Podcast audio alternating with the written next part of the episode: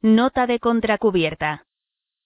La fascinante historia de los Targaryen, la dinastía que reinó en Poniente 300 años antes del inicio de Canción de Hielo y Fuego, narrada por el archimaestre Hildain, de la Ciudadela de Antigua.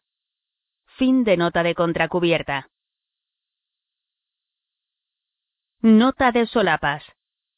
Siglos antes de que tuvieran lugar los acontecimientos que se relatan en Canción de Hielo y Fuego, la casa Targaryen, la única dinastía de señores dragón que sobrevivió a la maldición de Valiria, se asentó en la isla de Rocadragón. Este es el primero de dos volúmenes, donde el autor de Juego de Tronos nos cuenta, con todo lujo de detalles, la historia de tan fascinante familia, empezando por Aegon I Targaryen, creador del icónico Trono de Hierro, y seguido por el resto de las generaciones de Targaryen que lucharon enconadamente por conservar el poder y el trono, hasta la llegada de la guerra civil que estuvo a punto de acabar con ellos. ¿Qué pasó realmente durante la danza de los dragones? ¿Por qué era tan peligroso acercarse a Valiria después de la maldición? ¿Cómo era Poniente cuando los dragones dominaban los cielos? Estas y otras muchas son las preguntas a las que responde esta monumental crónica, narrada por un erudito maestre de la Ciudadela, que anticipa el ya conocido universo de George R. R. Martin. Fuego y Sangre brindará a los lectores la oportunidad de tener otra visión de la portentosa y sangrienta historia de Poniente. Esta obra, magníficamente ilustrada con 80 láminas inéditas de Doug Whitley, se convertirá, sin duda, en una lectura ineludible para todos los fans de la aclamada serie. George R. R. Martin es el autor de Canción de Hielo y Fuego, la saga en que se basa la popular serie de HBO Juego de Tronos.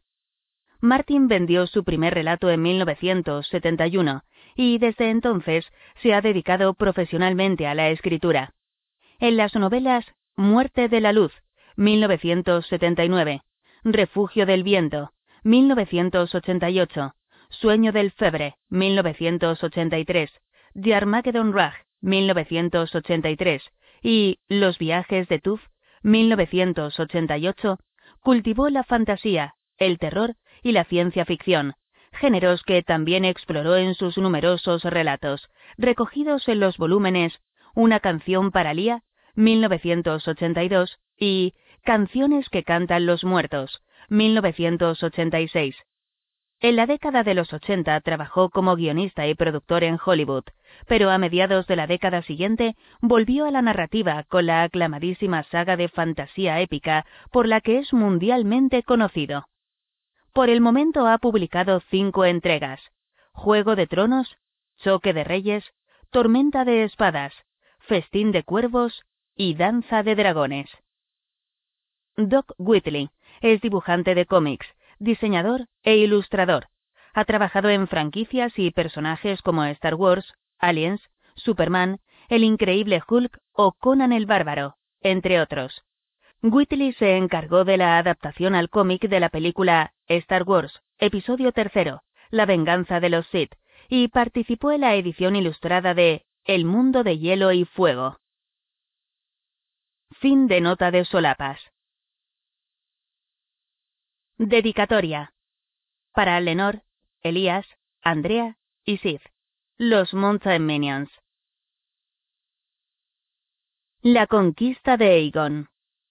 Los maestres de la Ciudadela, encargados de preservar las historias de Poniente, han utilizado la conquista de Aegon como punto de referencia cronológica durante los 300 últimos años. Al datar nacimientos, defunciones, batallas y otros sucesos, se indica DC después de la conquista o AC antes de la conquista. Los auténticos eruditos saben que esta datación no es en modo alguno precisa. Aegon Targaryen no conquistó los siete reinos de la noche a la mañana. Transcurrieron más de dos años entre el desembarco de Aegon y su coronación en Antigua, que ni siquiera puso fin a la conquista, ya que Dorne seguía sin dejarse someter. Los intentos esporádicos de anexionar Dorne al reino se sucedieron durante todo el reinado de Aegon, y hasta bien entrados los de sus hijos, motivo por el que no es posible definir la fecha exacta del final de las guerras de la conquista. Incluso la fecha de su comienzo se presta a confusión.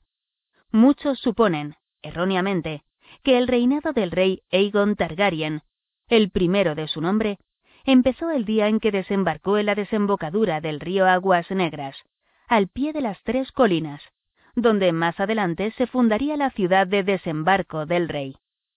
Pero no fue así. El rey y sus descendientes celebraban el día del desembarco de Aegon, pero el conquistador cifraba el principio de su reinado en el día en que el Septón Supremo de la Fe lo coronó y ungió en el septo estrellado de Antigua. Esta coronación se produjo dos años después del desembarco de Aegon, cuando las tres grandes batallas de las guerras de la conquista ya llevaban mucho tiempo libradas y ganadas.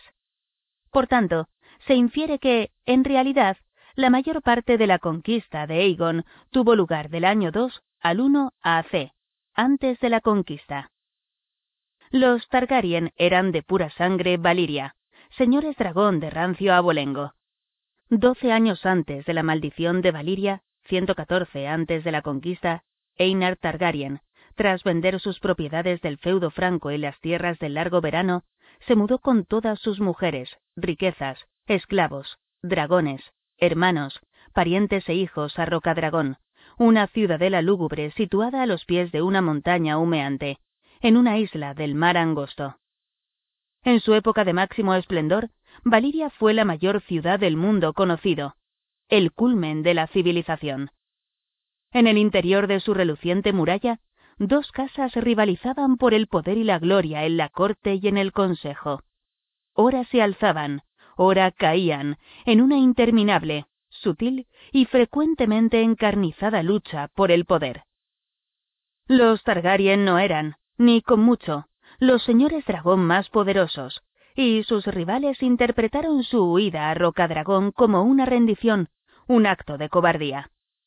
Pero Daenis, la hija doncella de Lord Einar, a la que siempre se conocería a partir de entonces como Daenis la soñadora, había tenido una visión en la que Valiria era pasto de las llamas. Y doce años después, cuando llegó la maldición, no sobrevivieron más señores dragón que los Targaryen. Durante dos siglos, Rocadragón fue el puesto fronterizo más occidental del poder valirio. Su situación, en pleno gaznate, ofrecía a sus señores un control absoluto sobre la bahía del Aguas Negras y permitía que tanto los Targaryen como sus más estrechos aliados, los Velaryon de Marcaderiva, una casa menor de ascendencia valiria, se llenasen las arcas a costa de los mercantes que la atravesaban. Los barcos de los Velaryon junto con los de los Celtigar de Isla Zarpa, otra casa aliada de Valiria, controlaban las aguas del mar angosto. Mientras tanto, los Targaryen dominaban el cielo con sus dragones. Aún así, durante la mayor parte de la centuria que siguió a la maldición de Valiria, el bien llamado siglo sangriento, la casa Targaryen tenía las miras más puestas en el este que en el oeste, y mostraba muy poco interés por los asuntos de Poniente. Gaemon Targaryen, el hermano y marido de Daenis la soñadora, fue señor de Rocadragón tras Einar el exiliado, y se lo llegó a conocer como Gaemon el Glorioso. Cuando murió, sus hijos Aegon y Elaena gobernaron juntos. Los sucedieron su hijo Maegon, su hermano Aerys y los hijos de éste, Aelix, Baelion y Daemion. El último de los tres hermanos era Daemion, cuyo hijo Aerion heredó el señorío de Rocadragón. El Aegon que pasó a la historia como Aegon el Conquistador y Aegon el Dragón nació en Rocadragón en el 27 antes de la conquista. Era el único varón y segundo vástago de Aerion, señor de Rocadragón y de Lady Valaena de la casa Belarión, esta última Targaryen por parte de madre. Aegon tenía dos hermanas de linaje auténtico. Visenya, mayor que él, y Rhaenys, de menor edad. Desde hacía mucho era costumbre entre los señores dragón de Valiria que se casaran un hermano y una hermana, con el fin de conservar la pureza de sangre, pero Aegon se casó con sus dos hermanas. Por tradición debería haberse casado tan solo con Visenya, la mayor. Aunque inusitada, la inclusión de Rhaenys como segunda esposa tenía precedentes. Se dice que Aegon se casó con Visenya por obligación y con Rhaenys por devoción. Los tres hermanos habían demostrado su condición de señores dragón antes de su matrimonio. De los cinco dragones que habían volado al exilio con Aenar desde Valiria, solo uno había sobrevivido hasta los días de Aegon. La gran bestia llamada Valerion, el terror negro. Las dragonas Vagar y Meraxes eran más jóvenes, salidas del huevo en Roca Dragón. Según un mito muy común, de los que difunden los ignorantes, Aegon Targaryen no pisó Poniente hasta el día en que se dispuso a su conquista. Pero esto no puede ser cierto. Años antes se había tallado y decorado por orden suya la mesa pintada, una enorme pieza de madera de casi veinte varas de largo, con un contorno que seguía la forma de Poniente y decorada con todos los bosques, ríos, poblaciones y castillos de los siete reinos. Claramente, el interés de Aegon por Poniente era muy anterior a los acontecimientos que lo instarían a emprender la guerra. Además, existen informes fiables de que Aegon y su hermana Visenya visitaron de jóvenes la ciudadela de Antigua y de que se les vio practicar la cetrería en el rejo como invitados de Lord Redwine. Puede que Aegon también visitara Lannisport, aunque los registros son contradictorios. El poniente de la juventud de Aegon estaba dividido en siete reinos beligerantes. Pocas épocas hubo en que no anduvieran batallando entre sí dos o tres de ellos. El extenso, frío y pedregoso norte estaba gobernado por los Stark de Invernalia. En los desiertos de Dorne ejercían su influencia los príncipes Martell. Las tierras del oeste, ricas en oro, las gobernaban los Lannister de Roca Casterly, y los Gardener controlaban Alto Jardín, el fértil terreno del dominio. El valle los dedos y las montañas de la luna estaban en manos de la casa Arryn. Pero los reyes más beligerantes de la época de Aegon eran los de los reinos más cercanos a Rocadragón. Harren el Negro y Argilac el Arrogante. Desde Bastión de Tormentas, su gran ciudadela, los reyes de la tormenta de la casa Durrandon habían dominado la mitad oriental de Poniente, desde el Cabo de la Ira hasta la Bahía de los Cangrejos, pero su poder iba menguando a lo largo de los siglos. Los reyes del dominio habían ido arrebatándoles terreno desde el oeste. Los dornienses los acosaban desde el sur, y Jarren el Negro y sus hombres del hierro los habían expulsado del Tridente y de las tierras del norte del río Aguas Negras. El rey Argilac, el último Durrandon, puso freno a este declive durante cierto tiempo. Detuvo una invasión dorniense a muy corta edad, cruzó el mar angosto para unirse a la gran alianza contra los tigres imperialistas de Volantis, y veinte años después mató a Garce VII Gardener, rey del dominio, en la batalla de las tierras del verano. Pero Argilac había envejecido. Peinaba canas en su célebre melena azabache, y su bravura y destreza en combate se habían apagado. Al norte de Aguas Negras, Jarren el Negro de la casa Joar rey de las islas y los ríos, regía las tierras de los ríos a sangre y fuego. El abuelo de Harren, el hijo del hierro Harwin Manodura, había arrebatado el tridente al abuelo de Argilac, llamado Arrek, cuyos ancestros habían derrocado centurias atrás al último rey de los ríos. El padre de Harren había extendido sus dominios al este, hasta Rosby y el Valle Oscuro, y Harren había dedicado la mayor parte de su largo reinado, cerca de cuarenta años, a levantar un castillo gigantesco junto al Ojo de Dioses, pero con Harrenhal casi construido, el Hijo del Hierro pronto se vería libre para embarcarse en nuevas conquistas. Ningún rey de Poniente fue más temido que Harren el Negro, cuya crueldad era legendaria en los siete reinos, y ningún rey de Poniente se sintió más amenazado por él que Argilac, el rey de la tormenta, el último Durrandon, un guerrero envejecido que solo contaba con una heredera, su hija doncella. Así, el rey Argilac se puso en contacto con los Targaryen de Rocadragón para ofrecer a Lord Aegon la mano de su hija, con todas las tierras que se extendían al este del Ojo de Dioses, desde el Tridente hasta el río Aguas Negras, como dote. Aegon Targaryen desdeñó la propuesta del rey de la tormenta, señalándole que tenía ya dos esposas y no necesitaba una tercera, y que las tierras que le ofrecía habían pertenecido a Harrenhal más de una generación, por lo que Argilac no era quien para cederlas. Claramente, el anciano rey de la tormenta quería establecer a los Targaryen a orillas del Aguas Negras como escudo entre sus tierras y las de Harren el Negro. El señor de Rocadragón le presentó una contraoferta. Aceptaría las tierras que le brindaba Argilac si también le cedía el garfio de Masi, así como los bosques y llanuras comprendidos entre el sur del Aguas Negras y el río Rodeo, incluido el nacimiento del Mander. El pacto se sellaría con el enlace de la hija de Argilac y Oris Baratheon, amigo de la infancia de Lord y paladín suyo. Argilac el arrogante rechazó, airado, estas condiciones. Se rumoreaba que Oris Baratheon era de baja estofa, hermano ilegítimo por parte de padre de Lord y el rey de la tormenta no pensaba deshonrar a su hija cediendo su mano a un bastardo. La mera proposición lo indignaba. Argilac ordenó que cortaran las manos al mensajero de Aegon y se las devolvieran en una caja. Estas son las únicas manos que pienso conceder a vuestro bastardo, escribió. Aegon no respondió.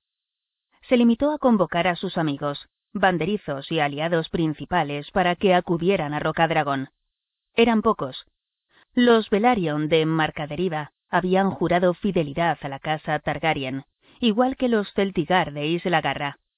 Del Garfio de Masi acudieron Lord Bar Emon de Punta Aguda y Lord Masi de Piedra Tormenta, ambos juramentados a Bastión de Tormentas, pero con lazos más estrechos con Rocadragón. Lord Aegon y sus hermanas conversaron con ellos y juntos acudieron al septo del castillo para rezar a los siete de Poniente, aunque no existe constancia hasta entonces de que Aegon fuera un gran devoto. El séptimo día, una bandada de cuervos partió de las torres de Rocadragón para llevar el mensaje del Oregón a los siete reinos de Poniente. Y a los siete reyes volaron, así como a la ciudadela de Antigua, a los grandes señores y los menores, todos con idénticas palabras. A partir de ese día únicamente habría un rey en Poniente. Aquellos que se prosternaran ante Egon de la casa Targaryen conservarían sus tierras y títulos. Los que se alzaran en armas contra él resultarían derrocados, humillados y aniquilados. Existen distintas crónicas sobre el número de espadas que partieron de Rocadragón con Egon y sus hermanas. Algunos dicen que tres mil, y otros que solo unos cientos. Esta humilde hueste de los Targaryen desembarcó en el delta del Aguas Negras, en la orilla norte, donde tres colinas boscosas se elevaban sobre una aldea de pescadores. En tiempos de los Cien Reinos, muchos señores menores habían reclamado para sí la desembocadura del río, entre ellos los reyes Darklin del Valle Oscuro, los Masi de Piedra Tormenta y los antiguos reyes de los ríos, fueran Mut, Fisher, Bracken, Blackwood o Hook. En diversas ocasiones, torres y fuertes habían coronado las tres colinas y habían sido derribados en una guerra u otra. Por aquel entonces solo quedaban piedras y ruinas cubiertas de maleza para recibir a los Targaryen. Aunque tanto Bastión de Tormentas como Harrenhal la habían reclamado, la desembocadura no tenía defensas, y los castillos más próximos pertenecían a señores menores sin poder militar ni influencia. Señores que, por añadidura, no tenían muchos motivos para apreciar a su supuesto señor feudal, Harren el Negro. Aegon Targaryen se apresuró a levantar una empalizada de barro y troncos alrededor de la colina más alta, y envió a sus hermanas a asegurarse la sumisión de los castillos circundantes. Rosby se rindió a Reynis y a Meraxes, la de los ojos dorados, sin presentar batalla. En Stockworth, unos cuantos ballesteros dispararon saetas a Visenia, hasta que las llamas de vagar prendieron los tejados del torreón del castillo. También se sometieron. El primer escollo de consideración para los conquistadores lo plantearon Lord Darklin del Valle Oscuro y Lord Mutton de Poza de la Doncella, que unieron fuerzas y marcharon hacia el sur con tres mil hombres, con intención de expulsar a los invasores de vuelta al mar. Aegon envió a Oris Baratheon para atacarlos mientras avanzaban, a la vez que él descendía sobre ellos desde el cielo con el terror negro. Ambos señores murieron en la desigual batalla que se desencadenó. Después, el hijo de Darklin y el hermano de Mutton rindieron sus castillos y juraron lealtad a la casa Targaryen. En aquella época, el Valle Oscuro era el principal puerto ponientí del mar angosto. Había crecido en tamaño y riqueza gracias al comercio. Visenya Targaryen no permitió que asolara la población, pero tampoco dudó en apropiarse de sus tesoros, que engrosaron en gran medida las arcas de los conquistadores. Quizás sea este el momento adecuado para hablar de las muy diversas afinidades de Aegon Targaryen y de sus hermanas y reinas. Visenya, la hermana mayor, tenía tanto de guerrera como el mismísimo Aegon. Tan cómoda con la cota de malla como ataviada con sedas empuñaba la espada larga Valiria, hermana oscura, y la manejaba con destreza, ya que se había entrenado junto a su hermano desde la infancia. Aunque tenía el cabello de oro y plata, y los ojos violeta de Valiria, la suya era una belleza dura y austera. Incluso los que más la apreciaron la consideraban adusta, seria e implacable. Algunos decían que jugaba con el veneno y se aventuraba en el terreno de la magia negra. Rhaenys, la menor de los tres Targaryen, era opuesta a su hermana. Alegre, curiosa, impulsiva y fantasiosa. No era guerrera. Le encantaba la música, el baile y la poesía, y era mecenas de numerosos juglares, titiriteros y cómicos. Aun así, se decía que pasaba más tiempo a lomos de su dragón que sus dos hermanos juntos, porque por encima de todas las cosas, le encantaba volar. Se la oyó decir una vez que antes de morir quería sobrevolar con Meraxes el mar del ocaso para ver qué había en su costa occidental. Nadie ponía en duda la fidelidad de Visenya a su hermano y esposo, pero Reini se rodeaba de muchachos atractivos, y se rumoreaba que incluso invitaba a algunos a sus estancias cuando Aegon pasaba la noche con su hermana mayor. A pesar de estos rumores, los cortesanos atentos se daban cuenta de que el rey pasaba diez noches con Rhaenys por cada una que pasaba con Visenya.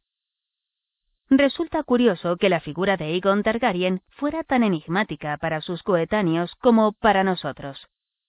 Armado con el acero valirio de fuego oscuro, se contaba entre los más grandes guerreros de su época, pero no se complacía en las hazañas de las armas, y nunca participó en justas o torneos. Su montura era Valerion, el terror negro, pero solo volaba para guerrear o para desplazarse velozmente por tierra y mar. Su imponente presencia atraía a los hombres hacia su estandarte, pero no tenía más amigos íntimos que Oris Baratheon, el compañero de su juventud. Atraía a las mujeres, pero siempre fue fiel a sus hermanas. Como rey, depositaba la confianza en su consejo privado y en sus esposas, en cuyas manos delegaba el gobierno cotidiano del reino, aunque no dudaba en asumir el mando cuando lo consideraba necesario. Aunque trataba con dureza a los rebeldes y traidores, era generoso con los antiguos enemigos que le rendían pleitesía. Lo demostró por primera vez en el fuerte de Aegon, la rudimentaria fortaleza de madera y adobe que había erigido en la cumbre, de la que a partir de entonces se conocería como la colina alta de Aegon tras haber conquistado una docena de castillos y asegurado ambas riberas de la desembocadura del Aguas Negras, ordenó a los señores derrotados que acudieran a él. Cuando llegaron, se postraron y depositaron las espadas a los pies de Aegon, quien les pidió que se levantaran y los reafirmó en sus tierras y títulos. A los que lo habían apoyado durante más tiempo, les concedió honores. Designó a Daimion Belarion, señor de las mareas, consejero naval al mando de la flota real. A Triston Massey, señor de Piedra Tormenta, lo nombró consejero de los edictos. A Crispian Celtigar, consejero de la moneda. Además, proclamó: Oris Baratheon es mi escudo, mi partidario incondicional y mi firme mano derecha. Por lo que los maestres consideran a Baratheon la primera mano del rey. Aunque hacía mucho que existía la tradición de los blasones entre los señores de Poniente, los señores dragón de Valiria no los habían utilizado nunca. Cuando los caballeros de Egon desplegaron su enorme estandarte de batalla, un dragón tricéfalo de gules sobre campo de sable, los señores lo interpretaron como un signo inequívoco de que ya era verdaderamente uno de ellos, un gran rey digno de Poniente. Cuando la reina Visenia coronó a su hermano con una diadema de acero valirio encastrada con rubíes, y la reina Reinis lo saludó como Aegon, el primero de su nombre, rey de todo Poniente y escudo de su pueblo, los dragones rugieron y los señores y caballeros lo vitorearon, pero las ovaciones más fuertes fueron las del pueblo llano, las de los pescadores, los labriegos y las dueñas. Sin embargo, los siete reyes que Aegon el dragón pensaba derrocar no estaban para celebraciones. En Harrenhal y en Bastión de Tormentas, Harren el Negro y Argilac el Arrogante ya habían convocado a sus banderizos. Desde el oeste, el rey Mern del dominio cabalgó al norte a lo largo del camino del océano hasta Roca Casterly, para reunirse con el rey Loren de la casa Lannister. La princesa de Dorne mandó un cuervo a Roca Dragón, con la oferta de unirse a Aegon contra Argilac, el rey de la tormenta, pero como igual y aliada, no como súbdita. Llegó otra oferta de alianza de Ronel Arryn, el niño rey del nido de águilas, en la que su madre pedía todas las tierras del este del Forca Verde del Tridente, a cambio del apoyo del valle contra Harren el Negro. Incluso en el norte, el rey Torren Stark de Invernalia estuvo reunido con sus banderizos y consejeros hasta altas horas de la noche para decidir qué hacer con aquel aspirante a conquistador. Todo el reino contenía la respiración a la espera de la siguiente jugada de Aegon. Unos días después de la coronación, las huestes de Aegon se pusieron en marcha de nuevo. Unos días después de la coronación, las huestes de Aegon se pusieron en marcha de nuevo. La mayor parte cruzó el Aguas Negras y se dirigió al sur, a Bastión de Tormentas, bajo el mando de Oris Baratheon. Lo acompañaba la reina Rhaenys, a lomos de Meraxes, la de los ojos dorados y las escamas de plata. La flota de los Targaryen, encabezada por Daemon Velaryon, partió de la bahía de Aguas Negras y enfiló al norte, hacia Puerto Gaviota y el valle. Con ellos iba la reina Visenya y Vagar. El rey se dirigió al noroeste, hacia el Ojo de Dioses y Harrenhal, la descomunal fortaleza que era el orgullo y la obsesión del rey Harren el Negro. Los tres embates de los Targaryen se encontraron con una fuerte oposición. Lord Errol, Lord Fell y Lord Buckler, banderizos de bastión de tormentas, sorprendieron a la avanzadilla de las huestes de Oris Baratheon cuando cruzaba el rodeo, y derribaron a más de mil hombres antes de retirarse al bosque. Una flota improvisada de los Arryn, con la añadidura de una docena de buques de guerra braavosíes, se enfrentó a la armada de los Targaryen en las aguas de Puerto Gaviota y la derrotó. Entre las bajas estaba Daemon Velaryon, el almirante de Aegon. Incluso atacaron a Aegon en la orilla sur del Ojo de Dioses, y no una vez, sino dos. La batalla de los juncos brindó la victoria a los Targaryen, aunque sufrieron grandes pérdidas en los sauces llorones, donde dos hijos del rey Harren cruzaron el lago en barcoluengos con los remos amortiguados y cayeron sobre su retaguardia. Sin embargo, en última instancia, los enemigos de Aegon no tenían respuesta para sus dragones. Los hombres del valle hundieron una tercera parte de la flota de los Targaryen y capturaron otras tantas embarcaciones. Pero cuando la reina Visenya descendió sobre ellos desde las alturas, los barcos estallaron en llamas. Lord Errol, Lord Fell y Lord Buckler encontraron refugio en los bosques que también conocían, hasta que la reina Rhaenys dio rienda suelta a Meraxes y un muro de llamas barrió los bosques, convirtiendo los árboles en antorchas a su paso. En cuanto a los vencedores de los sauces llorones, al cruzar el lago para volver a Harrenhal, se vieron indefensos cuando Valerion se abalanzó de repente sobre ellos desde el cielo matinal. Los barcoluengos de Harren ardieron, al igual que sus hijos. los enemigos de Aegon también se vieron acosados por otros contendientes.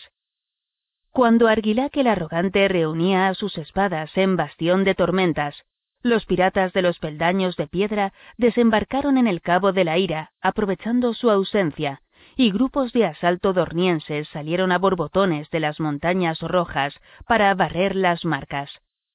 En el valle, el joven rey Ronel tuvo que vérselas con una rebelión en tres hermanas, pues los hermaneños habían retirado su lealtad al nido de águilas y habían proclamado reina a Lady Marla Sunderland. A pesar de todo, se trataba de aflicciones insignificantes en comparación con lo que le esperaba a Harren el Negro. Aunque la casa Joar había gobernado las tierras de los ríos durante tres generaciones, en el Tridente no sentía ningún aprecio por sus señores hijos del hierro. Harren el Negro había provocado millares de muertes en la construcción de Harrenhal, su titánico castillo. Había expoliado las tierras en busca de material de construcción y había exprimido por igual a señores y pueblo llano en su ansia por acumular oro. Por tanto, los ribereños, encabezados por Lord Edmund Tully de Aguas Dulces, se alzaron contra él.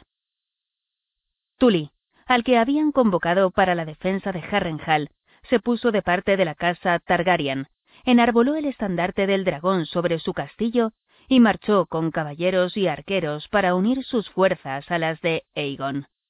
Su desafío animó a los otros señores de los ríos.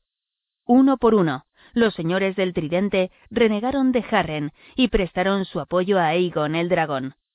Los Blackwood, Malister, Vance, Bracken, Piper, Frey, Strong, reclutaron a sus hombres y descendieron sobre Harrenhal. El rey Harren el Negro, al verse superado repentinamente, se refugió en su fortaleza supuestamente inexpugnable. Harrenhal, el mayor castillo jamás construido en Poniente, presumía de cinco torres colosales, una fuente inagotable de agua dulce, sótanos enormes bien aprovisionados y una robusta muralla de piedra negra, más alta que ninguna escala de asalto y tan gruesa que no podía romperse con arietes ni resquebrajarse contra buquetes. Harren atrancó las puertas y se dispuso, con los hijos y partidarios que le quedaban, a resistir un asedio. Aegon de Rocadragón tenía un plan distinto. Tras unirse a Edmund Tully y los otros señores de los ríos para rodear el castillo, mandó a un maestre a sus puertas bajo un estandarte de paz, para parlamentar.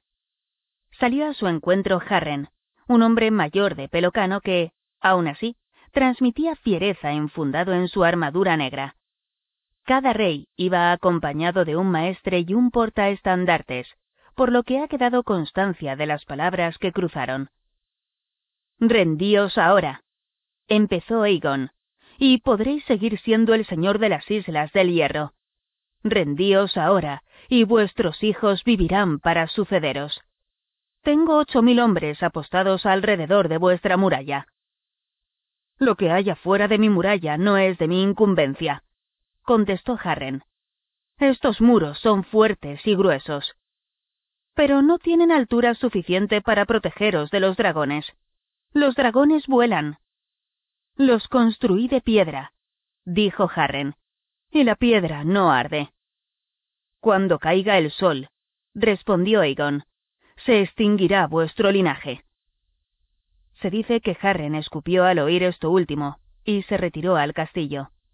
Envió a los parapetos a todos los hombres, armados con lanzas, arcos y ballestas, y prometió tierras y riquezas para quien abatiera al dragón. Si tuviera una hija, el matadragones obtendría también su mano, proclamó Harren el Negro. En su lugar le daré a una hija de los Tully, o a las tres si quiere. O puede quedarse con una de las mocosas de los Blackwood, o de los Strong, o con cualquiera de las hijas de esos traidores cobardes del tridente, señores del fango mierdoso. Harren el Negro se retiró entonces a su torre, rodeado por su guardia personal, para cenar con los hijos que le quedaban. Cuando se puso el sol, los hombres de Harren el Negro escudriñaban la oscuridad incipiente aferrados a sus lanzas y ballestas. Quizá, al ver que no aparecía ningún dragón, algunos pensaran que las amenazas de Oigon eran vanas. Pero Aegon Targaryen se había alzado con Valerion por encima de las nubes, muy por encima, tanto que el dragón parecía una mosca ante la luna. Fue entonces cuando emprendió el descenso hacia el interior de la muralla. Con alas negras como el carbón, Valerion se sumergió en la oscuridad de la noche, y cuando aparecieron bajo él las inmensas torres de Harrenhal, dio rienda suelta a su furia, y de un rugido las bañó en fuego negro ribeteado de rojo. La piedra no arde, se había mofado Harren, pero su castillo no era solo de piedra. Madera, lana, cáñamo, paja, pan, tasajo y trigo. Todo ardió. Tampoco los hombres del hierro de Harren eran de piedra. Entre gritos, envueltos en humo y llamas, corrían por los patios y se precipitaban por las almenas para morir contra el suelo. Incluso la piedra se resquebraja y funde si el fuego alcanza la temperatura suficiente. Los señores de los ríos que aguardaban fuera del castillo relataron después que las torres de Harrenhal resplandecían, rojas contra la noche, como cinco grandes cirios. Y, al igual que los cirios, empezaron a retorcerse y menguar a medida que ríos de piedra derretida corrían por sus costados. Aquella noche, Harren y sus últimos hijos fueron pasto de las llamas que consumieron la monstruosa fortaleza. La casa Joar se extinguió con él, al igual que el poder de las Islas del Hierro en las tierras de los ríos.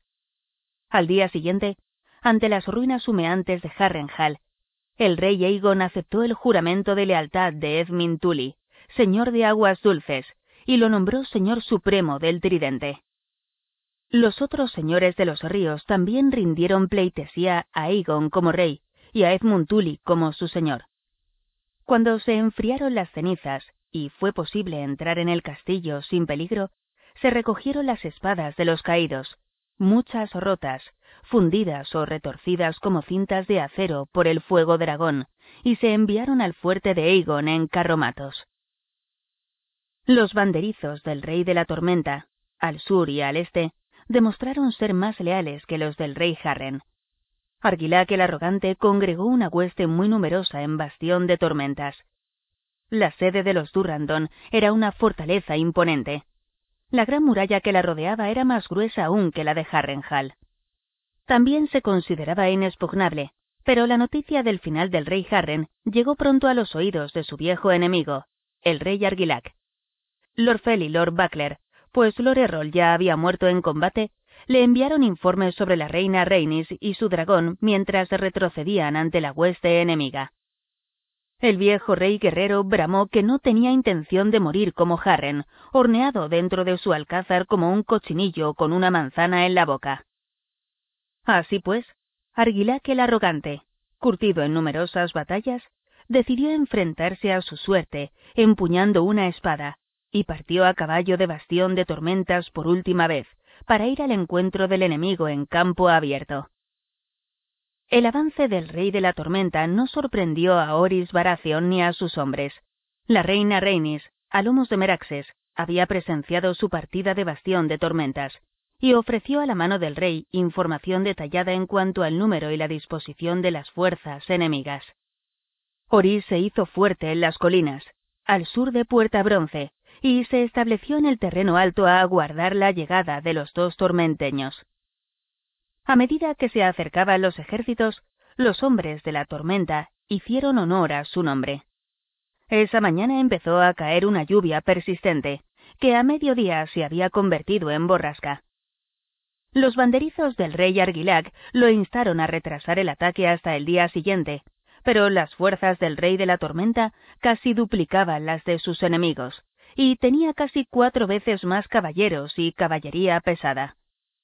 Lo indignaba la vista de los estandartes de los Targaryen, que ondeaban empapados en las colinas de su propiedad. Y el viejo guerrero curtido en tantas batallas se dio perfecta cuenta de que la lluvia los azotaba desde el sur y daba de frente a los hombres de los Targaryen que defendían las colinas, por lo que dio la orden de atacar y comenzó la batalla que pasó a los anales de la historia como la última tormenta. La batalla prosiguió hasta bien entrada la noche, muy sangrienta y mucho más igualada que la conquista de Harrenhal por parte de Aegon. Por tres veces, Argilac el arrogante y sus hombres cargaron contra las posiciones de los Baratheon, pero las laderas eran empinadas y la lluvia había ablandado y embarrado el terreno, por lo que los caballos de guerra avanzaban a duras penas entre resbalones, y las cargas perdieron la cohesión y el impulso adecuados. A los tormenteños les fue mejor cuando mandaron a sus lanceros a pie colina arriba. Cegados por la lluvia, los invasores no los vieron escalar hasta que fue demasiado tarde, y las cuerdas empapadas de los arcos hicieron que los arqueros resultaran inútiles. Y la cuarta y última carga del rey de la tormenta y sus caballeros se abrió paso hasta el centro de las tropas de los Baración, y se encontró con la reina Raineris y Meraxes. Incluso en tierra, la dragona demostró ser temible. Dicon Morrigen y el bastardo de Refugio Negro, que estaban al mando de la vanguardia, quedaron envueltos en llamas, al igual que la guardia personal del rey Argilac. Los caballos de batalla se desbocaron y huyeron, aplastando a su paso a los jinetes que los seguían y convirtiendo la carga en un caos. Hasta el rey de la tormenta cayó de su montura. Aún así, Argilac siguió luchando. Cuando Oris Baratheon bajó la colina enfangada con los suyos, se encontró al viejo rey plantando cara a media docena de hombres, con otros tantos muertos a sus pies. Apartad, ordenó Baración, y desmontó para enfrentarse al rey de la tormenta a su altura, tras ofrecerle una última oportunidad de rendición, a la que Argilac contestó con un exabrupto.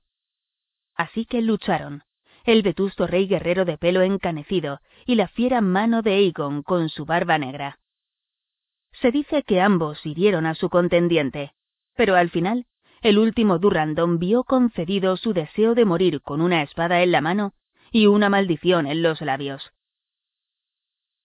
La muerte de su rey descorazonó por completo a los tormenteños, y a medida que se difundía la noticia, los señores y caballeros de Argilac tiraban la espada y huían. Durante unos días se temió que Bastión de Tormentas sufriera la misma suerte que Harrenhal, pues Argela, la hija de Argilac, afianzó las puertas frente al avance de Oris Baratheon y la hueste de los Targaryen, y se declaró reina de la tormenta. Cuando la reina Rhaenys entró en el castillo a lomos de Meraxes para parlamentar, Argela le prometió que, antes que arrodillarse ante el enemigo, moriría hasta el último defensor de Bastión de Tormentas. Podéis tomar mi castillo, dijo, pero solo encontraréis huesos, sangre y cenizas. Sin embargo, los soldados de la guarnición no estaban tan dispuestos a morir. Esa noche enarbolaron una bandera de paz, abrieron las puertas del castillo y llevaron a Lady Arguela amordazada, encadenada y desnuda al campamento de Oris Baración. Se dice que Baracio le quitó las cadenas personalmente, la envolvió en su capa, le sirvió vino y le habló con amabilidad del valor de su padre y de cómo había muerto. Después, para honrar al rey caído, adoptó el blasón y el lema de los Durrandon. El venado coronado se convirtió en su emblema, bastión de tormentas en su sede, y Lady Arguela en su esposa. Con las tierras de los ríos y las de la tormenta bajo el control de Aegon el dragón y sus aliados, el resto de los reyes de Poniente vio claramente que llegaba su turno. En Invernalia, el rey Torren convocó a sus banderizos, a sabiendas de que con las grandes distancias del norte le llevaría tiempo reunirlos. La reina Sarra del Valle, regente en nombre de su hijo Ronel, se refugió en el nido de águilas, preparó su defensa y envió un ejército a la puerta de la sangre, el acceso del valle de Arrin. A la reina Sarra la alababan de joven llamándola Flor de la Montaña, la doncella más bella de los siete reinos. Quizá con la esperanza de persuadir a Aegon con su belleza, le envió un retrato y se ofreció a casarse con él, siempre que nombrara heredero a su hijo Ronel. Aunque al final recibió el retrato, no se sabe si Aegon llegó a responder a la propuesta.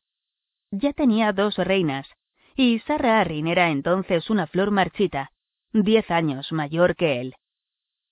Mientras tanto, los dos grandes reyes de Occidente hicieron causa común y reunieron sus ejércitos con intención de detener a Aegon de una vez por todas. Desde Alto Jardín partió Mer IX de la casa Gardener, rey del dominio, con una poderosa hueste. Al pie de la muralla de Soto de Oro, sede de la casa Rowan, se reunió con Loren I Lannister, rey de la Roca, que avanzaba con su ejército desde las tierras del oeste. Juntos, los dos reyes estaban al frente de la hueste más numerosa que jamás se hubiera visto en Poniente. Un ejército de cincuenta y cinco mil hombres, con unos seiscientos señores, grandes y menores, y más de cinco mil caballeros. Nuestro puño de hierro, presumía el rey Mern. Sus cuatro hijos cabalgaban junto a él, y sus dos nietos lo atendían como escuderos. Los dos reyes no se entretuvieron en Soto de Oro. Un ejército de semejante tamaño debía mantenerse en marcha, o esquilmaría la tierra en la que acampara.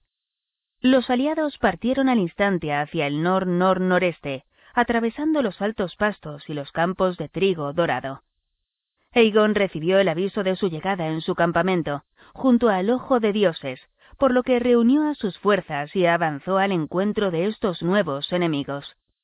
Bajo su mando solo disponía de una quinta parte de los hombres que reunían los dos reyes, y muchos de sus soldados eran vasallos de los señores de los ríos, cuya lealtad a la casa Targaryen era reciente y nunca se había puesto a prueba.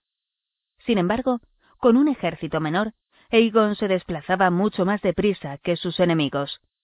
En la ciudad de Septo de Piedra se le unieron sus dos reinas, junto con sus dragones, Reinis desde Bastión de Tormentas y Visenia desde Punta Zarparrota, donde había recabado numerosas promesas de pleitesía de los señores del lugar. Los tres Targaryen juntos vieron, desde el cielo, cómo el ejército de Aegon cruzaba las fuentes de aguas negras y continuaba apresuradamente hacia el sur. Los dos ejércitos se vieron frente a frente en las amplias llanuras abiertas del sur de Aguas Negras, cerca del lugar por donde más adelante transcurriría el camino dorado. Los dos reyes se regocijaron cuando sus exploradores volvieron con informes sobre el número y la disposición del ejército de los Targaryen.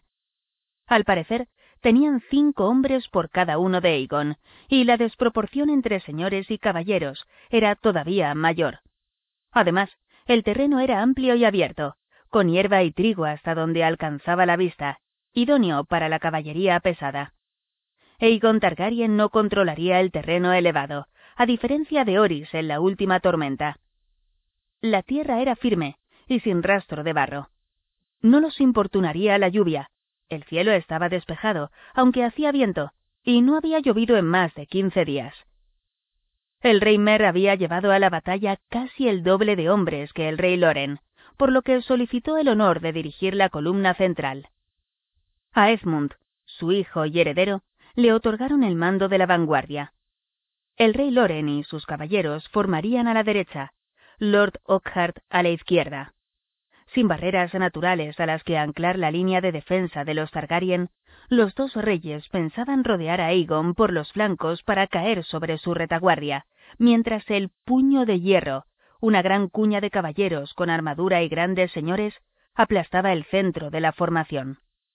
Aegon Targaryen desplegó a sus hombres en una media luna irregular, con los lanceros y piqueros cerrando filas en primera línea, los arqueros y ballesteros justo detrás, y la caballería ligera en ambos flancos. Dio el mando de las tropas a John Mutton de Poza de la Doncella, uno de los primeros enemigos que se había ganado para su causa. El rey pensaba luchar, junto a sus reinas, desde el cielo también se había percatado de la ausencia de lluvia. Los pastos y el trigo que rodeaban a los ejércitos estaban listos para la cosecha, y muy secos.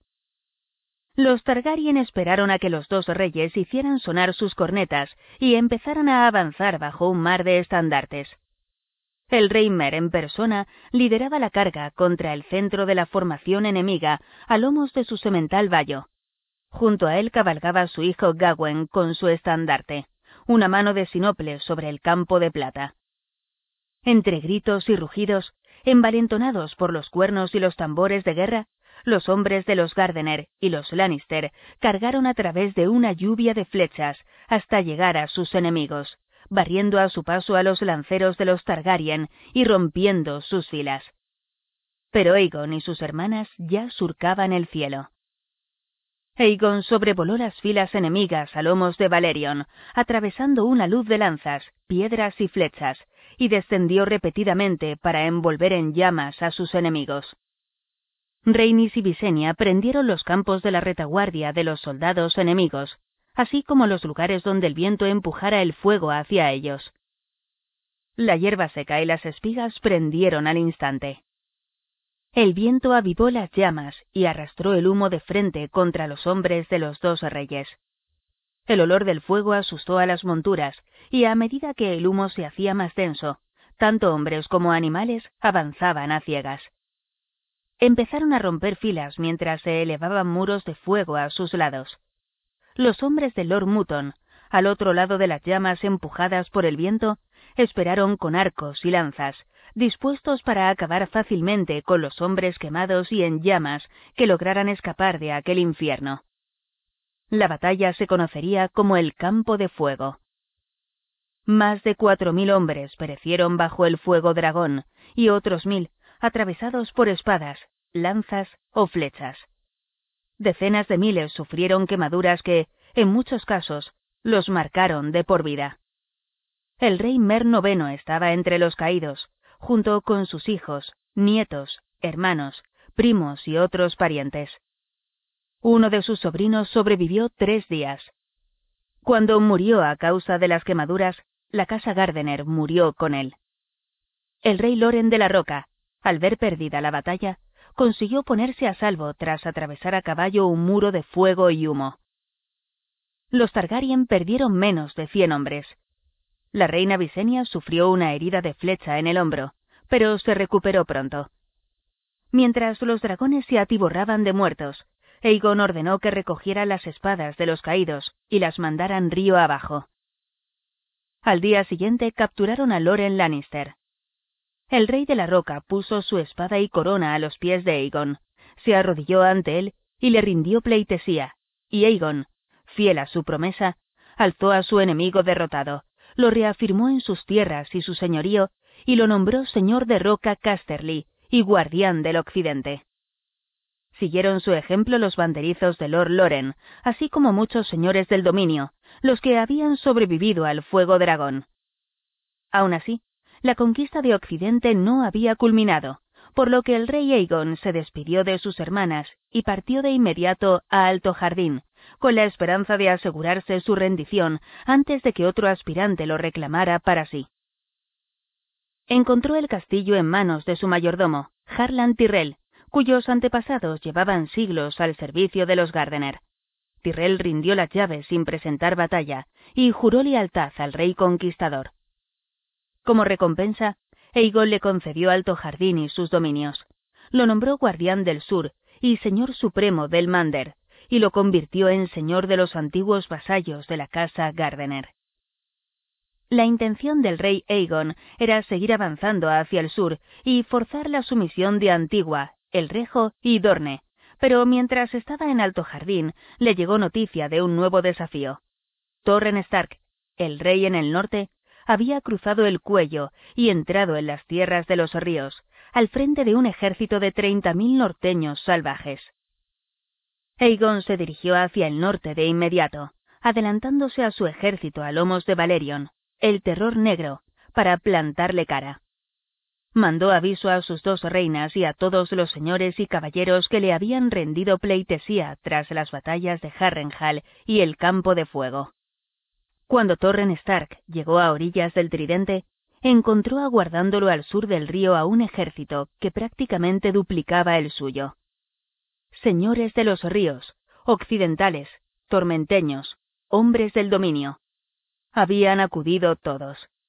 Sobre el campamento, Valerion, Meraxes y Vagar surcaban el cielo en círculos cada vez más amplios.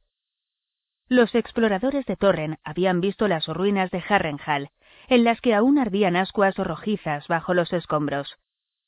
El rey en el norte también había oído muchas anécdotas sobre el campo de fuego y sabía que le esperaría la misma suerte si intentaba cruzar el río. A pesar de todo, algunos de sus banderizos lo urgían a atacar, insistiendo en que el valor norteño les brindaría la victoria. Otros lo instaban a retroceder hasta Foso Kailin y presentar batalla en tierras del norte. Brandon Nieve, el hermano bastardo del rey, se ofreció a cruzar a solas el tridente, al amparo de la oscuridad, para matar a los dragones mientras dormían. El rey Torren sí que mandó a Brandon Nieve al otro lado del tridente, pero acompañado de tres maestres, y no para matar, sino para negociar. Durante toda la noche se sucedieron los mensajes en uno y otro sentido. A la mañana siguiente fue Torren Stark quien cruzó el tridente. Allí, en la orilla sur, se arrodilló, dejó la antigua corona de los reyes del invierno a los pies de Aegon y le juró lealtad, y se puso en pie como señor de Invernalia y guardián del norte, ya no como rey. Desde aquel día hasta la fecha, a Torren Stark se lo conoce como el rey que se arrodilló, pero no quedaron atrás los huesos calcinados de ningún norteño, y las espadas que Aegon recogió de Lord Stark y sus vasallos no estaban retorcidas, dobladas ni fundidas. Una vez más, Aegon Targaryen y sus reinas tomaron caminos distintos. Aegon se dirigió de nuevo al sur, a Antigua, mientras que Visenya y Rhaenys, a lomos de sus dragones, pusieron rumbo respectivamente al valle de Arryn y a los desiertos de Dorne, pasando por Lanza del Sol. Sarra Arryn había reforzado las defensas de Puerto Gaviota, había destinado una hueste a la Puerta de la Sangre y había triplicado la dotación de las guarniciones de piedra, nieve y cielo, las atalayas que protegían el acceso al nido de águilas. Todas estas defensas resultaron inútiles frente a Visenya Targaryen, que las sobrevoló sobre las alas curtidas de Vagar y aterrizó en el patio interior del nido de águilas. Cuando la regente del valle se apresuró a enfrentársele con una docena de guardas a su espalda, se encontró a Visenya con Ronel Arryn sentado en el regazo, mirando maravillado a la dragona. Madre, ¿puedo ir a volar con esta señora? preguntó el niño rey. No se profirieron amenazas, ni se cruzaron palabras airadas, sino que las dos reinas intercambiaron sonrisas y cortesías. Luego, Lady Sarra pidió que le llevaran las tres coronas, su diadema de regente, la corona pequeña de su hijo y la corona halcón de la montaña y el valle, que los reyes Arryn habían llevado durante mil años. Las rindió ante la reina Visenia, junto con las espadas de su guarnición, y cuentan que el pequeño rey sobrevoló tres veces la cumbre de la lanza del gigante y aterrizó convertido en un pequeño señor. Así anexionó Visenya Targaryen el valle de Arryn al reino de su hermano. Rhaenys Targaryen no tuvo una conquista tan fácil. Una hueste de lanceros dornienses custodiaba el paso del príncipe, el pasaje entre las montañas rojas, pero Rhaenys no entabló combate con ellos sobrevoló el paso, por encima de las arenas rojas y blancas, y descendió en Bait para exigir su sumisión, pero se encontró el castillo vacío y abandonado. En la ciudad que había junto a su muralla solo quedaban ancianos, mujeres y niños. Cuando les preguntó por el paradero de sus señores, lo único que contestaron fue se han ido. Reinis bajó, siguiendo el curso del río, hasta Bonda Divina, sede de la casa Alirion, pero también estaba desierta. Siguió volando hasta el lugar donde el sangre verde llega al mar y se encontró en los tablones, donde cientos de barcazas, esquifes de pesca, gabarras, casas flotantes y cascos de barcos se cocían al sol, unidos con cuerdas, cadenas y trozos de madera para crear una ciudad flotante. Pero solo un puñado de ancianas y niños se asomó a ver volar en círculos a Meraxes. Al final, el vuelo de la reina la llevó a Lanza del Sol, la antigua sede de la casa Martel, donde encontró a la princesa de Dorne esperando en su castillo abandonado. Cuentan los maestres que Meriam Martel tenía entonces ochenta años y llevaba sesenta gobernando a los dornienses. Estaba muy gorda, ciega y casi calva, con la piel cetrina y fofa. Arguilac el arrogante la llamaba el sapo amarillo de Dorne, pero ni la edad ni la ceguera le habían nublado la mente. No lucharé contra vos, dijo la princesa Meria a Reinis. Ni me prosternaré. Dorne no tiene rey. Decídselo a vuestro hermano. Eso haré, contestó Reinis. Pero volveremos, princesa. Y la próxima vez traeremos fuego y sangre. Ese es vuestro lema, dijo la princesa Meria. El nuestro, nunca doblegado, nunca roto. Podéis quemarnos, mi señora, pero no nos doblegaréis ni nos quebrantaréis. Esto es Dorne, y aquí no sois bien recibida. Volved si os atrevéis. Y así se despidieron la reina y la princesa, y Dorne se quedó sin conquistar. Aegon fue mejor recibido en Occidente. Antigua, la mayor ciudad de todo Poniente, estaba rodeada de una gruesa muralla y gobernada por los Hightower, la casa nobiliaria de más rancio abolengo y la más rica y poderosa del dominio. Antigua también era la sede de la fe. Allí residía el Septón Supremo, padre de los fieles, la voz de los nuevos dioses en la tierra, al que debían obediencia millones de devotos de todos los reinos, menos del norte, donde todavía rezaban a los antiguos dioses. También estaban las espadas de los militantes de la fe y las órdenes de monjes guerreros a las que el vulgo conocía como estrellas y espadas. Aun así, cuando Aegon Targaryen y su hueste llegaron a Antigua, encontraron las puertas de la ciudad abiertas y a Lord Hightower esperándolos para rendirles pleitesía. Lo que había sucedido era que, cuando la noticia del desembarco de Aegon llegó a Antigua, el Septón Supremo se encerró siete días y siete noches en el septo estrellado para que los dioses lo guiaran. No tomó otra cosa que pan y agua, y no hizo nada más que rezar, pasando del altar de un dios al de otro. El séptimo día, la vieja alzó su lámpara dorada para mostrarle el camino. Su altísima santidad vio que si Antigua se alzaba en armas contra Aegon el dragón, sería pasto de las llamas, y Torre Alta, la ciudadela y el septo estrellado quedarían destruidos. Manfred Hightower, señor de Antigua, era cauto y devoto. Uno de sus hijos menores servía en los hijos del guerrero, y otro acababa de profesar los votos como septón. Cuando el septón supremo le habló de la visión que le había mostrado la vieja, Lord Hightower decidió que no se enfrentaría con las armas al conquistador.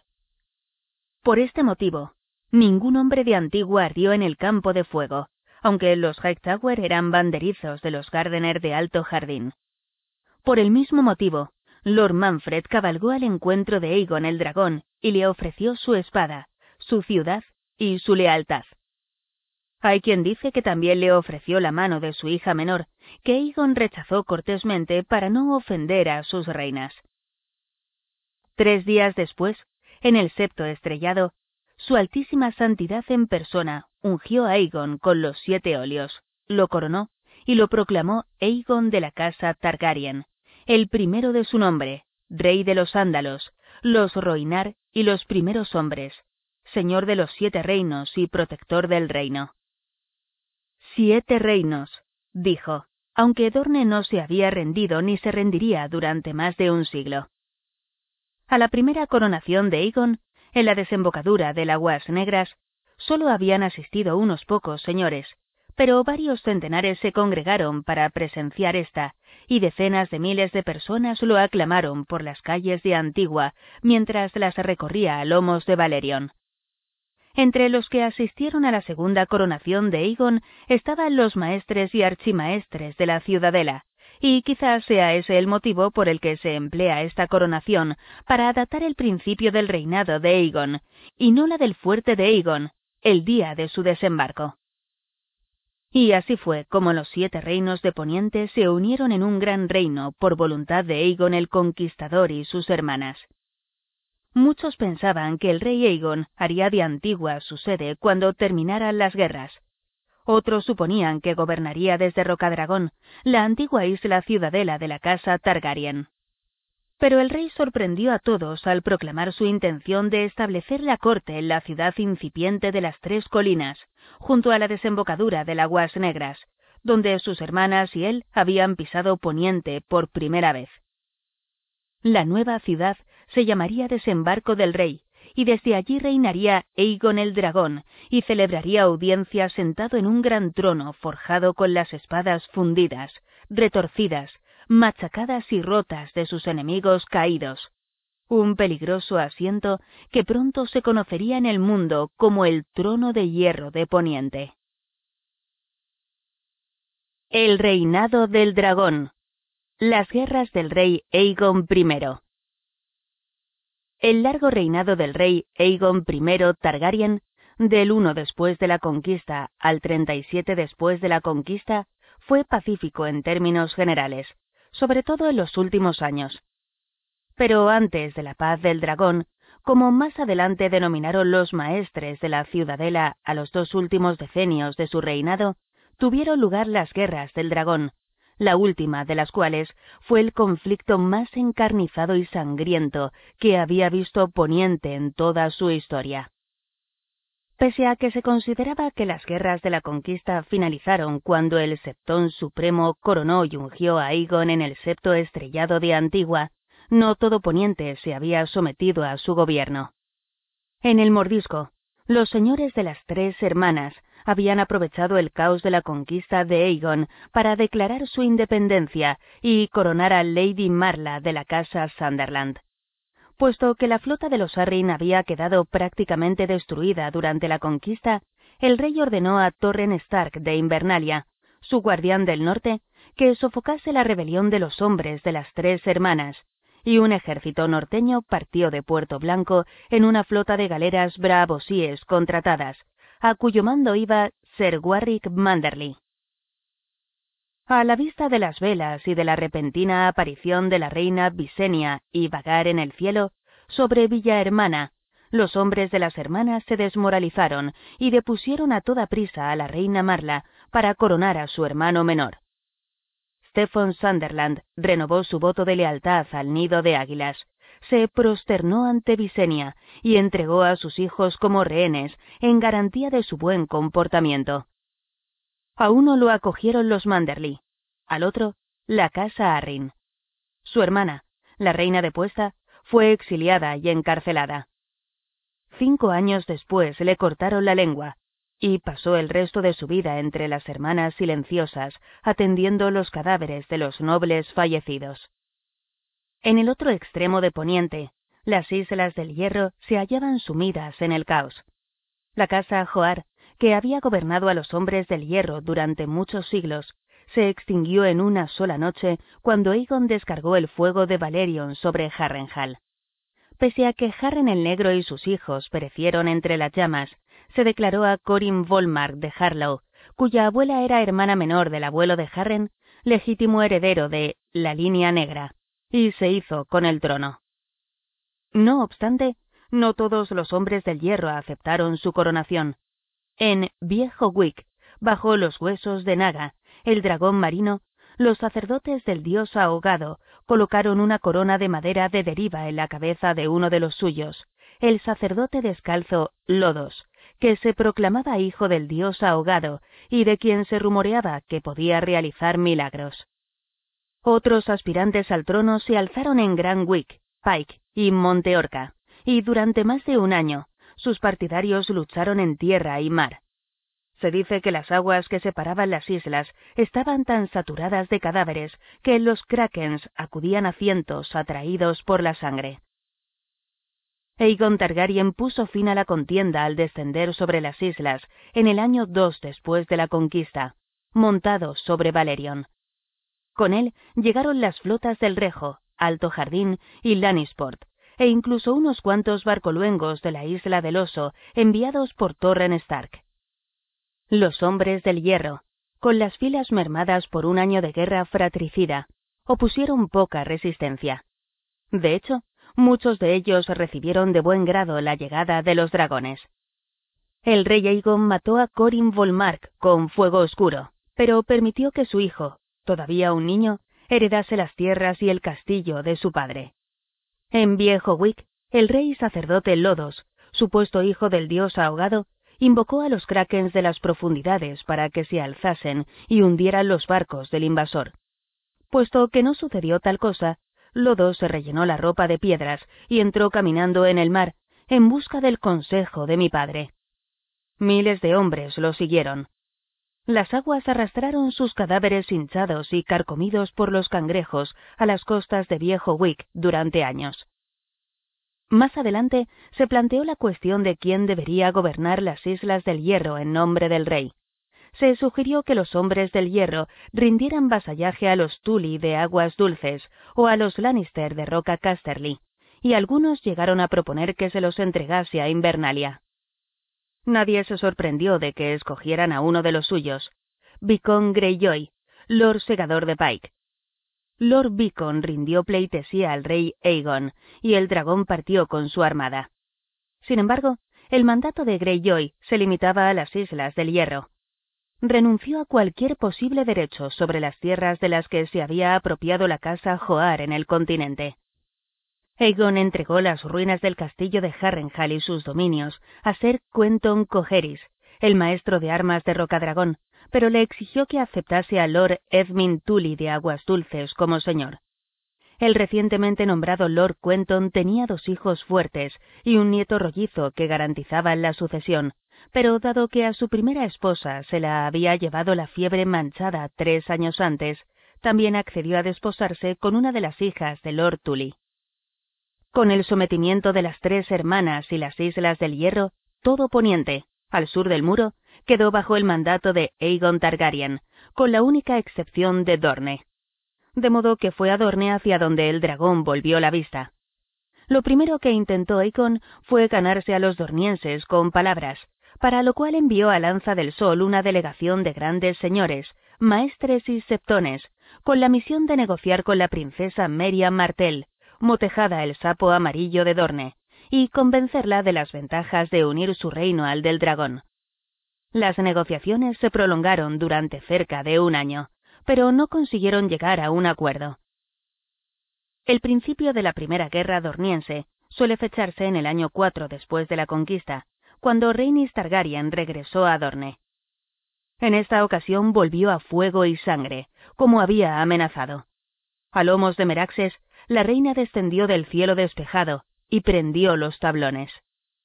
Las llamas saltaron de barco en barco, hasta que toda la desembocadura del sangre verde se llenó de restos ardientes.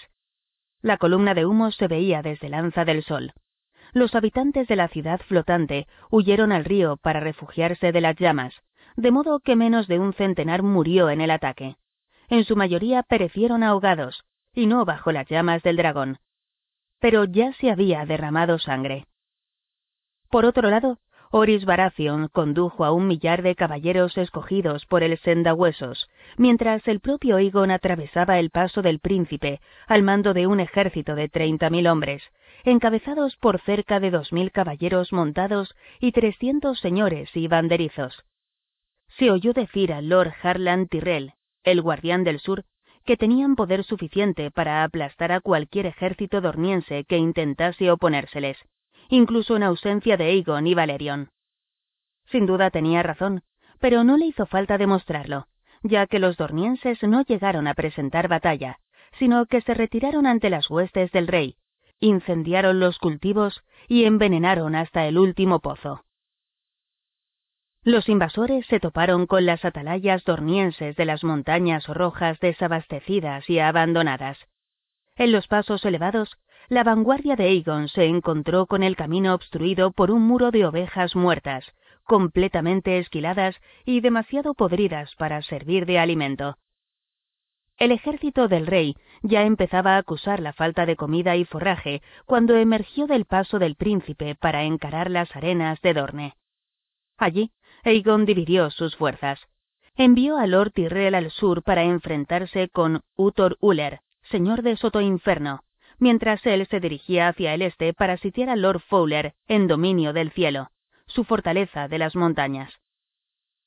Corría el segundo año del otoño, y se auguraba que el invierno no tardaría en llegar. Los invasores confiaban en que en la siguiente estación disminuyera el calor de los desiertos y hubiera más agua. Pero el sol de Dorne demostró ser implacable cuando Lord Tyrrell marchó hacia Soto Inferno. En un clima tan caluroso, los hombres bebían más y todos los pozos y oasis del camino del ejército estaban envenenados. Los caballos empezaron a morir, más y más con cada día que pasaba, seguidos por sus jinetes. Los altivos caballeros abandonaron los estandartes, los escudos, incluso las armaduras. Lord Tyrrell perdió una cuarta parte de sus hombres y casi todos sus caballos en las arenas de Dorne, y cuando al fin llegó a Soto Inferno, lo encontró abandonado. El ataque de Oris Baratheon obtuvo un resultado algo mejor. Sus caballos forcejearon por las pendientes pedregosas y los pasos serpenteantes, pero muchos se negaron a continuar cuando llegaron a las zonas más abruptas del camino, donde los dornienses habían tallado escalones en la montaña. Llovieron rocas sobre los caballeros de la mano del rey, obra de unos defensores que los tormenteños no llegaron a ver. En el lugar donde el sendahueso se unía al río Will, los arqueros dornienses aparecieron repentinamente cuando la columna cruzaba un puente y las flechas cayeron a millares sobre ella. Cuando Lord Oris ordenó retroceder a sus hombres, un gran desprendimiento de rocas les cortó la retirada. Sin posibilidad de avanzar ni de retroceder, los tormenteños cayeron como cerdos en la pocilga. Perdonaron la vida a Oris Baratheon, junto con una docena de señores a los que consideraron dignos de pedir un rescate por ellos, pero los hizo prisioneros Will de Will, el indómito señor montañés conocido como el amante de las viudas. El rey Aegon salió mejor parado. Tras marchar hacia el este siguiendo las laderas, donde los arroyos que descendían de las cumbres proporcionaban agua y la caza abundaba en los valles, arrasó dominio del cielo y tomó Palo Santo al cabo de un breve asedio. El señor de Thor había fallecido recientemente y su mayordomo se rindió sin luchar. Más al este, Lord Toland de Colina Fantasma envió a su paladín a desafiar al rey en combate singular, Aegon aceptó y le dio muerte, aunque posteriormente descubrió que no se trataba del paladín de Toland, sino de su bufón. Lord Toland había desaparecido. Tampoco había rastro de Meria Martel, la princesa de Dorne, cuando el rey Aegon descendió sobre Lanza del Sol a lomos de Valerion y se encontró con que su hermana Rhaenys se le había adelantado y, tras incendiar los tablones, había tomado limonar, bosque pinto y agua hedionda. La homenajearon ancianas y niños, pero no encontró un auténtico enemigo por ningún sitio. Incluso la ciudad invisible, situada extramuros de Lanza del Sol, estaba medio desierta, y ninguno de quienes quedaban en ella reconocía saber nada del paradero de los señores y las princesas de Dorne. El sapo amarillo se ha derretido en la arena, dijo la reina Rhaenys al rey Aegon. La respuesta de Aegon fue una declaración de victoria reunió en el gran salón de Lanza del Sol a los dignatarios que quedaban, y les dijo que Dorne había pasado a formar parte de su reino, y a partir de entonces serían sus leales vasallos, pues sus antiguos señores eran rebeldes y proscritos. Ofreció recompensas por sus cabezas, en especial por la de la princesa Meria Martel, el sapo amarillo. Nombró a Lord John Rosby castellano de Lanza del Sol y guardián de las arenas, para gobernar Dorne en nombre del rey. También se nombraron mayordomos y castellanos para las otras tierras y alcázares que había tomado el conquistador. Después, el rey Aegon y sus huestes partieron por donde habían llegado, en dirección oeste a lo largo de las laderas y a través del paso del príncipe. Apenas habían llegado a desembarco del rey cuando Dorne estalló a sus espaldas. Los lanceros dornienses surgieron de la nada, como flores del desierto después de la lluvia. Recuperaron dominio del cielo, Palo Santo, Thor y Colina Fantasma en una quincena, y pasaron por la espada a las guarniciones reales. Solo permitieron morir a los castellanos y mayordomos de Aegon después de haberlos sometido a un largo tormento. Se dijo que los señores dornienses cruzaron apuestas a ver quién era capaz de mantener con vida a su rehén durante más tiempo mientras lo desmembraba. Lord Rosby, castellano de Lanza del Sol y guardián de las arenas, tuvo un final menos aciago que la mayoría. Después de que los dornienses salieran como un enjambre de la ciudad invisible para retomar el castillo, lo ataron de pies y manos y lo arrastraron a la torre de la lanza, donde la avejentada princesa Meria lo arrojó con sus propias manos por una ventana. Pronto quedaron solo Lord Tyrrell y sus tropas. El rey Aegon había dejado atrás a Tyrrell al partir de Dorne. Se consideraba que Soto Inferno, una fortaleza del río Azufre, estaba bien situada para sofocar cualquier levantamiento. Pero el río era de aguas sulfurosas, y los peces capturados en ellas enfermaron a los hombres de Alto Jardín. La casa Corquile de Asperón no había llegado a someterse, y sus lanceros acababan con los forrajeros y las patrullas que enviaba Tyrrell cuando se aventuraban demasiado hacia el oeste. Lo mismo hacían los Bait en el este. Cuando la noticia de la defenestración de Lanza del Sol alcanzó Soto Inferno, Lord Tyrrell reunió las fuerzas que le quedaban y se aventuró a atravesar las arenas. Había anunciado su intención de capturar Bait, marchar al este a lo largo del río, recuperar Lanza del Sol y la ciudad invisible, y castigar a los asesinos de Lord Rosby, pero en algún lugar situado al este de Soto Inferno, entre las arenas rojas, desaparecieron Tyrrell y todo su ejército no se volvió a ver a uno solo de sus hombres. Aegon Targaryen no era propenso a aceptar la derrota. La guerra se prolongaría durante otros siete años, pese a que después del seis después de la conquista degeneró en una serie interminable de atrocidades sangrientas, incursiones y revanchas, interrumpida por largos periodos de inactividad, una docena de breves treguas y numerosos asesinatos y magnicidios. En el año 7 después de la conquista, enviaron a desembarco del rey a Oris y los demás señores capturados en el Sendahuesos, a cambio de su peso en oro, pero cuando llegaron, se descubrió que el amante de las viudas les había amputado a todos la mano de la espada, de modo que nunca pudieran volver a alzarse en armas contra Dorne. Como represalia, el rey Aegon descendió en persona sobre la fortaleza montañesa de los Will con Valerion y redujo a montículos de piedra fundida media docena de sus atalayas y castillos. Sin embargo, los Will se refugiaron en las cuevas y túneles que horadaban sus montañas, y el amante de las viudas sobrevivió veinte años más.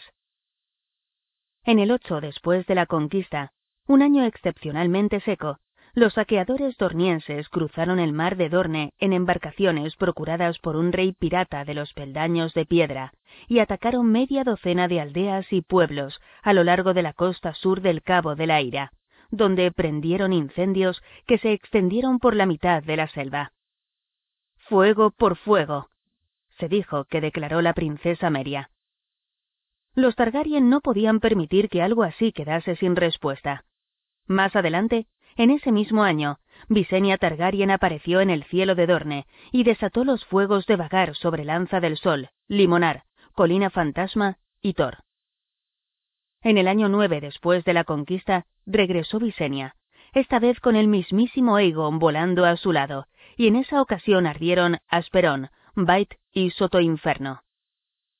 La respuesta de los dornienses llegó al año siguiente, cuando Lord Fowler condujo un ejército a través del paso del príncipe hasta alcanzar el Rejo, con tanta rapidez que logró incendiar una docena de aldeas y capturar el castillo fronterizo de Canto Nocturno antes de que los señores de las marcas se dieran cuenta de que tenían encima al enemigo. Cuando la noticia del ataque llegó a Antigua, Lord Hightower envió a su hijo Adam con una fuerza considerable para retomar Canto Nocturno, pero los dornienses lo habían previsto, y un segundo ejército, bajo el mando de Sir Geoffrey Dane, descendió desde Campo Estrella y atacó la ciudad. Las murallas de Antigua demostraron ser demasiado fuertes para que los dornienses pudieran superarlas, pero Dane incendió campos, granjas y pueblos en veinte leguas a la redonda, y mató a Garmón, el hijo menor de Lord Hightower, cuando éste encabezó una partida contra él. Al llegar a Canto Nocturno, Sir Adam Hightower se encontró con que Lord Fowler había prendido fuego al castillo y pasado por la espada a la guarnición. A Lord Caron, su esposa y sus hijos los habían conducido a Dorne como rehenes. En vez de ir en pos suya, Sir Adam regresó a Antigua de inmediato con intención de liberarla, pero Sir Geoffrey y su ejército se habían desvanecido también entre las montañas. El anciano Lord Manfred Hightower falleció poco después. Ser Adam sucedió a su padre como señor de Torrealta, mientras Antigua clamaba venganza. El rey Aegon voló a lomos de Valerion hasta Alto Jardín para pedir consejo a su guardián del sur, pero Theo Tyrrell, el joven señor, se mostró reticente a plantearse otra invasión de Dorne después del final que había sufrido su padre. Una vez más, el rey desató sus dragones sobre Dorne. Aegon en persona cayó sobre dominio del cielo, jurando convertir la sede de los Fowler en un segundo Harrenhal. Visenya y Vagar derramaron fuego y sangre sobre Campo Estrella, y Rhaenys y Meraxes regresaron una vez más a Soto Inferno, donde las alcanzó la tragedia. Los dragones de los Targaryen, criados y entrenados para la batalla, habían volado entre tormentas de lanzas y flechas en multitud de ocasiones, sin sufrir apenas daño. Las escamas de un dragón adulto eran más duras que el acero, y ni las flechas que daban en el blanco penetraban lo suficiente para conseguir más que enfurecer a las enormes bestias. Pero mientras Meraxes giraba sobre Soto Inferno, un defensor situado en la torre más alta del castillo disparó un escorpión y logró clavarle un dardo de hierro de dos codos en el ojo derecho. La dragona de la reina no murió al instante. Se desplomó agonizante y destruyó la torre y una gran sección de la muralla de Soto Inferno en sus últimos estertores. Sigue siendo objeto de debate si Rhaenys Targaryen sobrevivió a su dragona. Algunos sostienen que cayó de la silla y murió, otros que la aplastó Meraxes en el patio del castillo. Unos pocos aseguran que, aunque no la mató la caída, sufrió una muerte lenta bajo tortura en las mazmorras de los Uller. Es probable que nunca se conozcan las auténticas circunstancias de su final, pero Rhaenys Targaryen, hermana y esposa del rey Aegon I, pereció en Soto Inferno, en Dorne, en el año 10 después de la conquista. Los dos años siguientes fueron los de la ira del dragón. Hasta el último castillo de Dorne fue incendiado tres veces, cuando Valerion y Vagar cayeron sobre ellos repetidamente. Las arenas que rodeaban Soto Inferno se fundieron y cristalizaron en algunos lugares bajo el abrasador aliento de Valerion. Los señores dornienses se vieron obligados a esconderse, pero ni siquiera así lograron ponerse a salvo. Lord Fowler, Lord Bite, Lady Toland y cuatro señores sucesivos de Soto Inferno fueron asesinados uno detrás de otro, ya que el trono de hierro había ofrecido el peso de un señor en oro a cambio de la cabeza de cualquier señor dorniense. No obstante, solo dos de los asesinos vivieron para cobrar su recompensa, y los dornienses tomaron represalias pagando la sangre con sangre asesinaron a Lord Conington del nido del grifo mientras cazaba. Lord Mertins de Bosquebruma murió envenenado junto con toda su casa por un tonel de vino dorniense, y a Lord Fell lo estrangularon en un burdel de desembarco del rey. Los Targaryen tampoco salieron indemnes. El rey sufrió tres ataques, y en dos de ellos habría caído de no ser por sus guardias. Una noche tendieron una emboscada a la reina Visenya en desembarco del rey. Dos de sus escoltas murieron antes de que la propia Visenia acabase con el último atacante con el filo de hermana oscura. El acto más infame de aquella época sangrienta se produjo en el año 12 después de la conquista, cuando Will de Will, el amante de las viudas, se presentó sin invitación en la boda de Sir John Caferen, heredero de Phantom, con Alice Oakhart, hija del señor de Roble Viejo. Después de que un criado traicionero los dejase entrar por una puerta trasera, los atacantes encomendados por Will asesinaron a Lord Oakhart y a la mayoría de los invitados, y posteriormente obligaron a mirar a la novia mientras castraban a su esposo. A continuación, se turnaron para violar a Lady Alice y a sus criadas, y por último, se las llevaron a rastras para venderlas a un esclavista miriense. Para entonces, Dorne era un desierto humeante asolado por la hambruna, la enfermedad y la peste. Una tierra condenada, según la denominaban los comerciantes de las ciudades libres. Pero la casa Martel permanecía nunca doblegada, nunca rota, como aseveraba su lema.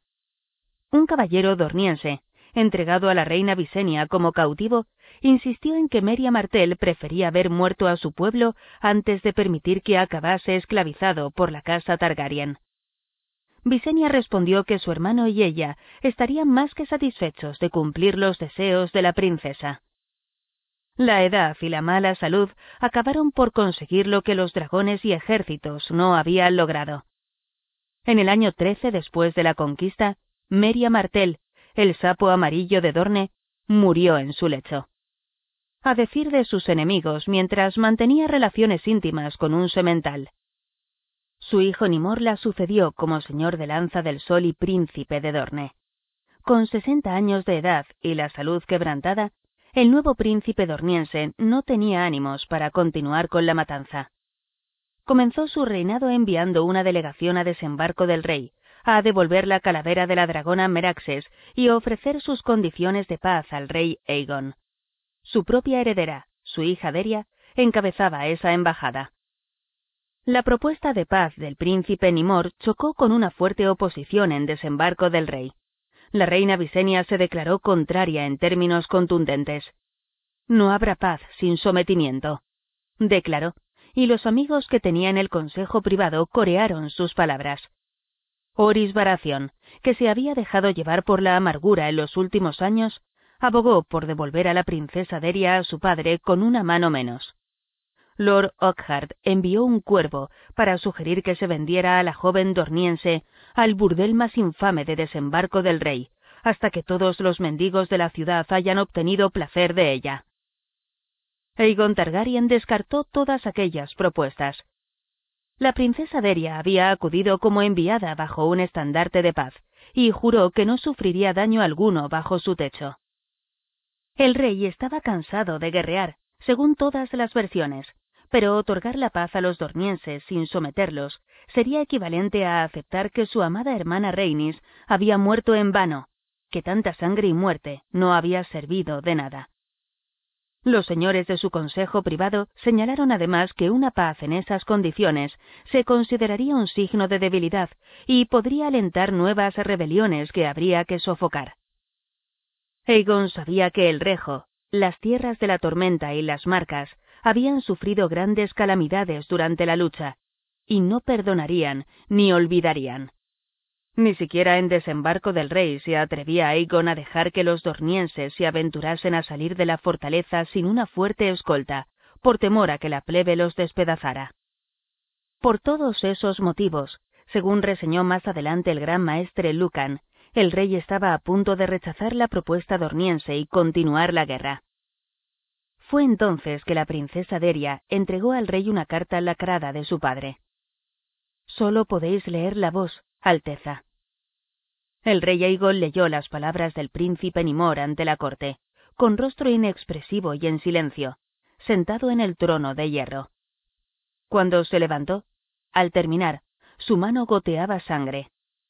Quemó la carta y no volvió a hablar de ella pero aquella noche montó sobre Valerion y atravesó volando la bahía de Aguas Negras hasta llegar a la fortaleza de Rocadragón, apostada sobre su montaña humeante. Cuando regresó, a la mañana siguiente, Aegon Targaryen aceptó las condiciones propuestas por Nimor. Poco después firmó un tratado de paz eterna con Dorne. Aún hoy nadie conoce con certeza el contenido de la carta de Deria. Algunos aseguran que era una simple súplica de un padre a otro, palabras cargadas de sentimiento que llegaron al corazón del rey Aegon. Otros insisten en que era una lista de los señores y nobles caballeros que habían perdido la vida durante la guerra. Incluso hubo septones que llegaron al extremo de insinuar que la carta estaba hechizada, que la había escrito el sapo amarillo antes de morir, utilizando como tinta la sangre de la reina Rhaenys, que guardaba en un tarro, de modo que el rey fuera incapaz de resistirse a su magia maligna. El gran maestre Clegg, que se desplazó a desembarco del rey muchos años después, concluyó que Dorne ya no poseía la fuerza necesaria para luchar. Llevado por la desesperación, según apuntó Clegg, el príncipe Nimor podría haber amenazado con contratar a los hombres sin rostro de bravos si seguía rechazando su oferta de paz para que asesinasen a Ennis el hijo y heredero del rey Aegon y la reina Rhaenys, que por aquel entonces solo contaba seis años de edad. Podría ser cierto, pero nadie lo sabrá nunca. Así concluyó la primera guerra dorniense, 4 a 13 después de la conquista. El sapo amarillo de Dorne había conseguido lo que Harren el Negro, los dos reyes y Torren Stark no lograron, derrotar a Aegon Targaryen y a sus dragones. Pero al norte de las montañas rojas, sus tácticas solo provocaron desdén. Coraje dorniense se convirtió en un sinónimo burlón de cobardía entre los señores y caballeros de los reinos de Aegon. El sapo salta a su agujero cuando se siente amenazado, escribió un cronista. Otro dijo, Meria luchó como una mujer, con mentiras, traición y brujería. La victoria de Dorne, si se puede llamar victoria, se consideró deshonrosa, y los supervivientes de la guerra, así como los hijos y hermanos de los caídos, se prometieron mutuamente que algún día llegaría el momento de obtener retribución. Su venganza tendría que esperar a una generación futura y al ascenso al trono de un rey más joven y sediento de sangre. Pese a que siguió en el trono de hierro veinticuatro años más, el conflicto dorniense fue la última guerra de Aegon el Conquistador. Las tres cabezas del dragón. El gobierno en tiempos del rey Aegon I. Aegon I Targaryen fue un guerrero célebre, el más grandioso conquistador de la historia de Poniente, si bien muchos consideran que sus mayores hazañas llegaron en tiempo de paz. El trono de hierro se forjó a base de fuego, acero y espanto. Así se cuenta. Pero, una vez templado, se convirtió en la sede de la justicia de todo Poniente.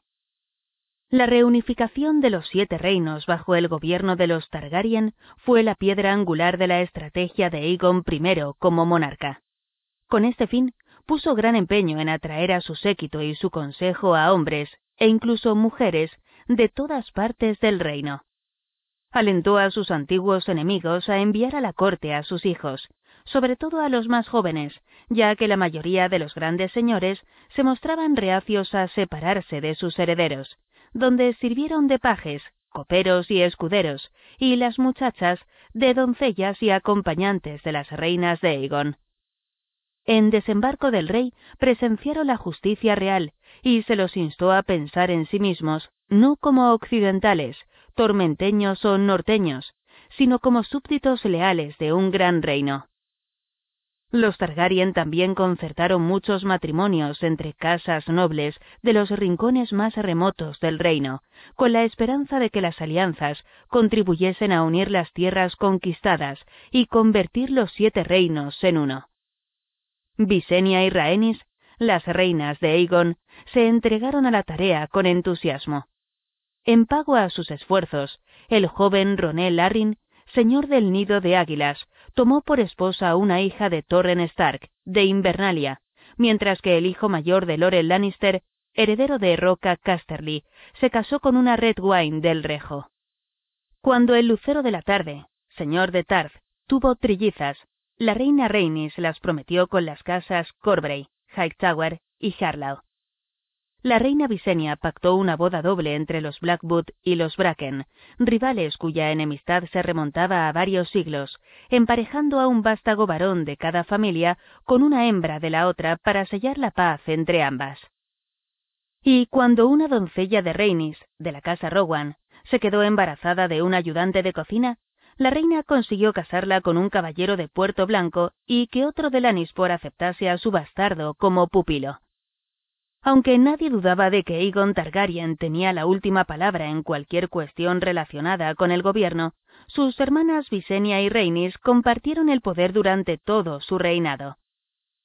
Ninguna otra reina de la historia de los siete reinos gozó jamás de tanta influencia política como las hermanas del dragón, salvo quizá la bondadosa reina Alisan, esposa de Yaejaeris I. Cuando el rey salía de viaje, tenía por costumbre llevarse a una, mientras que la otra se quedaba en Rocadragón o en Desembarco del Rey, a menudo para ocupar el trono de hierro y solventar los asuntos que se presentaran.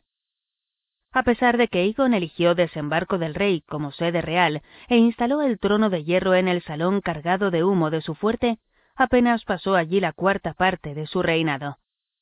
Otros tantos días, con sus noches, los pasó en Rocadragón, la fortaleza insular de sus antepasados. El castillo que se alzaba a los pies de Monte Dragón era diez veces mayor que el fuerte de Aegon y mucho más cómodo, seguro y venerable. El conquistador afirmó en cierta ocasión que le gustaba incluso el olor de la isla, el aire salado que siempre transportaba humo y azufre. Aegon dividía el tiempo entre ambos asentamientos, que alternaba durante la mitad del año aproximadamente. La otra mitad la consagraba a sus interminables visitas reales. Arrastraba a la corte de castillo en castillo y se alojaba por turnos con todos los grandes señores. Su Alteza honró numerosas veces con su presencia Puerto Gaviota y el Nido de Águilas, Harrenhal, Aguas Dulces, Lannisport y Roca Casterly, Refugio Quebrado, Roble Viejo, Alto Jardín, Antigua, El Rejo, Colina Cuerno, Vado Ceniza, Bastión de Tormentas y hasta el Castillo del Atardecer. Pero podía presentarse en cualquier otra parte, en ocasiones con un séquito de un millar de caballeros, señores y damas. Viajó tres veces a las Islas del Hierro, dos a Pike y otra a Grand Wick. Se quedó quince lunas en Villa Hermana en el año 19 después de la conquista y visitó el norte en seis ocasiones. En tres de ellas se alojó en Puerto Blanco, en dos en Fuerte Túmulo y en una en Invernalia, en el que sería su último viaje real, en el 33 después de la conquista. Cuando le preguntaron el porqué de tantos viajes, respondió con su famosa máxima. Prevenir la rebelión es mejor que reprimirla. Contemplar al rey en todo su poderío, montado en Valerion el terror negro, y acompañado de centenares de caballeros ataviados de resplandeciente seda y acero, contribuía mucho a infundir lealtad en los banderizos revoltosos. Añadió que el pueblo llano necesitaba ver de vez en cuando a sus monarcas y saber que tenía la oportunidad de exponerles sus quejas y preocupaciones. Y así era. Gran parte de cada viaje real transcurría entre banquetes, bailes, partidas de caza y jornadas de cetrería, puesto que los señores competían en hospitalidad y magnificencia. Pero Aegon también se aseguraba de celebrar audiencia en todos los lugares que visitaba, ya fuese desde un estrado en el castillo de un gran señor o desde una piedra cubierta de musgo en las tierras de un labriego. Lo acompañaban seis maestres para resolver todas sus dudas sobre la historia, las leyes y las costumbres locales, y para consignar los decretos y dictámenes de Su Alteza. Un señor debe conocer la tierra que gobierna, como dijo más adelante el conquistador a su hijo Aenis, y los viajes de Eagle le sirvieron para obtener muchos conocimientos sobre los siete reinos y sus habitantes. Cada reino conquistado contaba con leyes y tradiciones propias, y el rey Aegon procuraba no interferir permitió que sus señores continuasen gobernando como hasta entonces, con los mismos poderes y privilegios. Las leyes de sucesión y herencia se mantuvieron, se consolidaron las estructuras feudales y los señores, grandes y pequeños, conservaron el fuero de disponer sobre la vida y suerte de sus villanos, así como el derecho de pernada allí donde existiera esa costumbre. Aegon buscaba la paz ante todo. Antes de la conquista eran habituales las guerras entre los reinos de Poniente. Lo inusitado era que transcurriese un año sin que nadie se peleara con nadie en ninguna parte. Incluso en los reinos en los que se decía que había paz, los señores vecinos solían resolver sus disputas a punta de espada. El ascenso de Aegon al trono remedió la situación en gran medida los señores menores y los caballeros hacendados debían presentar sus querellas ante aquellos a quienes debieran vasallaje y acatar sus juicios. En cuanto a las diferencias entre las grandes casas del reino, correspondía a la corona resolverlas. La ley suprema del reino será la paz del rey, decretó Aegon, y cualquier señor que vaya a la guerra sin mi permiso se considerará un rebelde y un enemigo del trono de hierro. El rey Aegon también promulgó decretos que regulaban los impuestos, las tasas y los aranceles de todo el reino.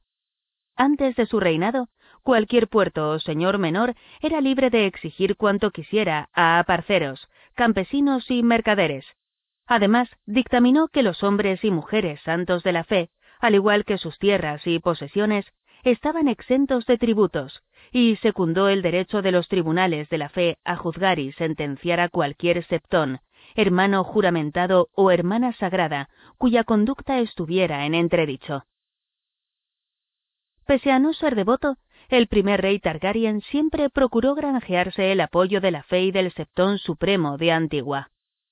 Desembarco del rey creció en torno a Aegon y su corte hasta abarcar las tres grandes colinas cercanas a la desembocadura del río Aguas Negras y expandirse a su alrededor.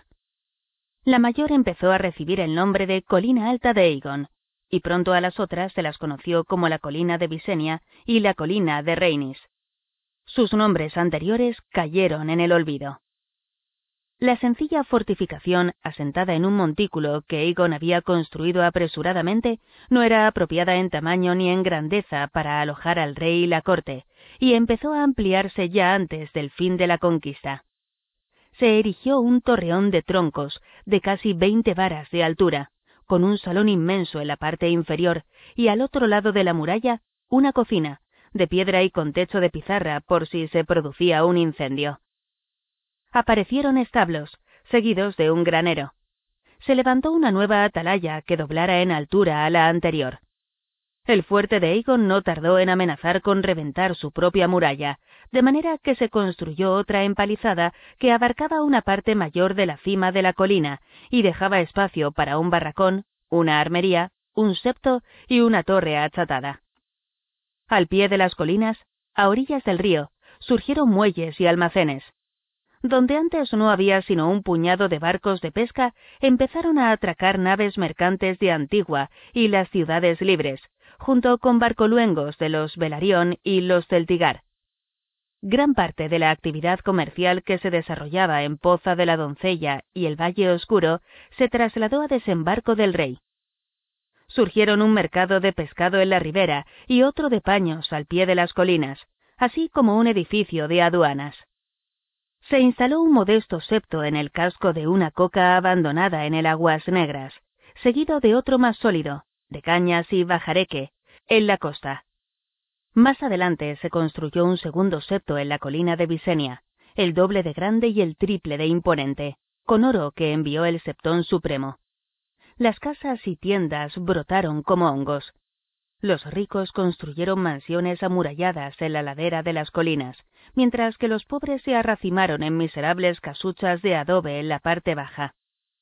Desembarco del rey no se planificó, simplemente creció, pero creció deprisa. En la primera coronación de Aegon no era más que una aldea agazapada a los pies de una sencilla fortaleza.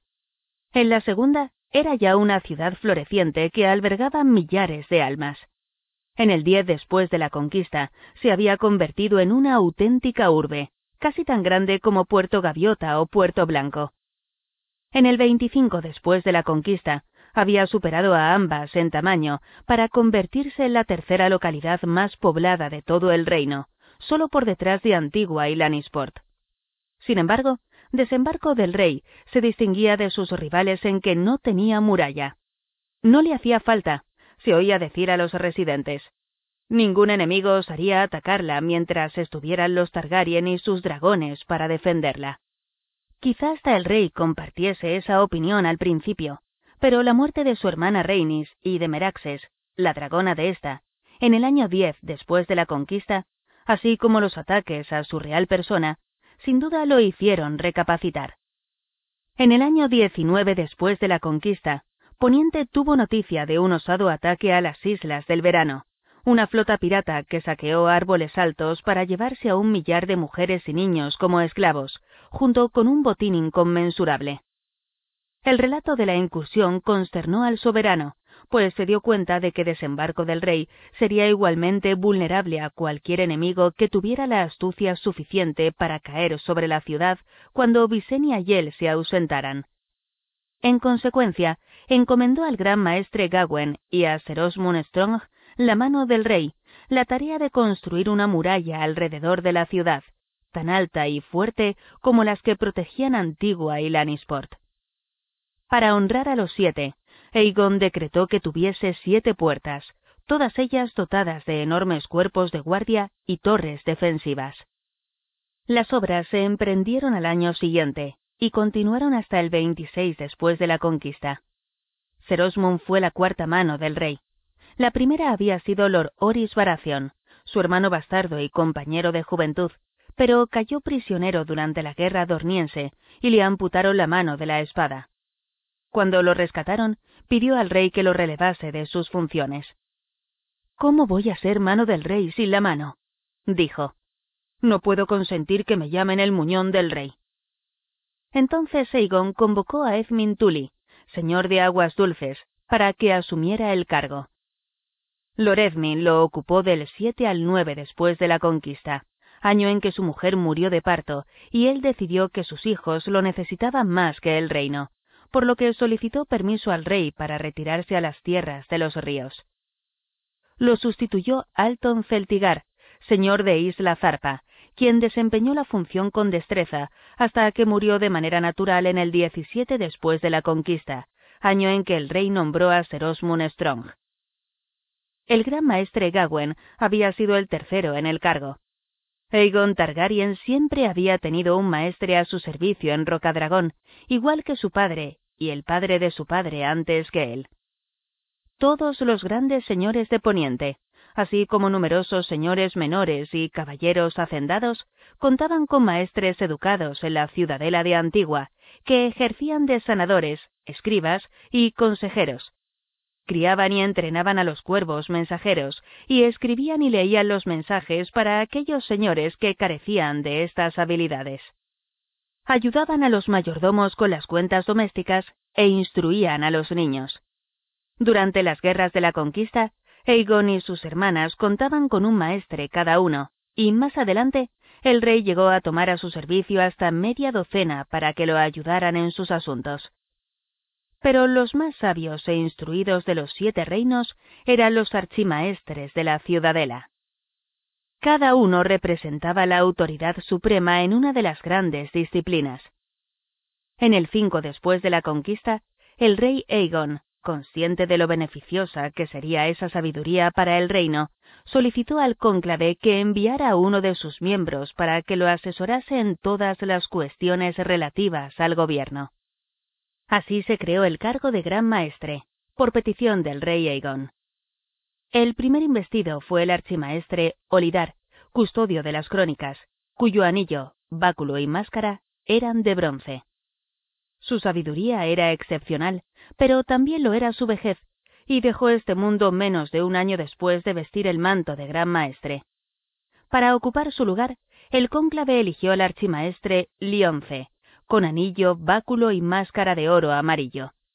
Resultó tener mejor salud que su antecesor, y sirvió al reino hasta el 12 después de la conquista, cuando resbaló en el barro, se rompió la cadera y murió poco después, momento en que ascendió al cargo el gran maestre Gawain. La institución del Consejo Privado del Rey no floreció en plenitud hasta el reinado de Yaejaeris el Conciliador, lo cual no significa que Aegon gobernase sin consejo alguno. Es sabido que solía consultar al gran maestre de turno, así como a los demás maestres que tenía a su servicio. En cuestión de tributos, deudas e ingresos, recurría al consejero de la moneda, Pese a tener un septón en desembarco del rey y otro en Rocadragón, prefería escribir al septón supremo de Antigua para tratar los asuntos religiosos, y nunca dejaba de visitar el septo estrellado durante sus viajes anuales. Pero, más que en ningún otro, el rey confiaba en su mano, y por supuesto en sus hermanas, las reinas Reinis y Visenia. La reina Reinis era una gran protectora de los bardos y trovadores de los siete reinos, y bañaba en oro y regalos a quienes la complacían. A pesar de que la reina Visenia la consideraba una costumbre frívola, mostraba una sabiduría que iba más allá de la afición a la música. Los bardos del reino, en su afán por ganarse su favor, compusieron muchas canciones en alabanza de la casa Targaryen y el rey Aegon, que luego cantaron en todos los castillos, fortalezas y plazas con que se toparon entre las marcas de Dorne y el muro. Así glorificaron la conquista a ojos de las gentes sencillas e hicieron un héroe del rey Aegon el dragón.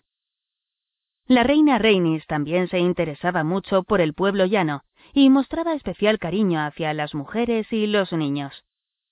En cierta ocasión, cuando celebraba audiencia en el fuerte de Aegon, llevaron a su presencia un hombre que había matado a golpes a su esposa.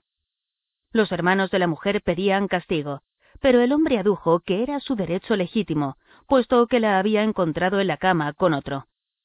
El derecho del marido de escarmentar a una esposa descarriada era bien conocido en los siete reinos, salvo en Dorne.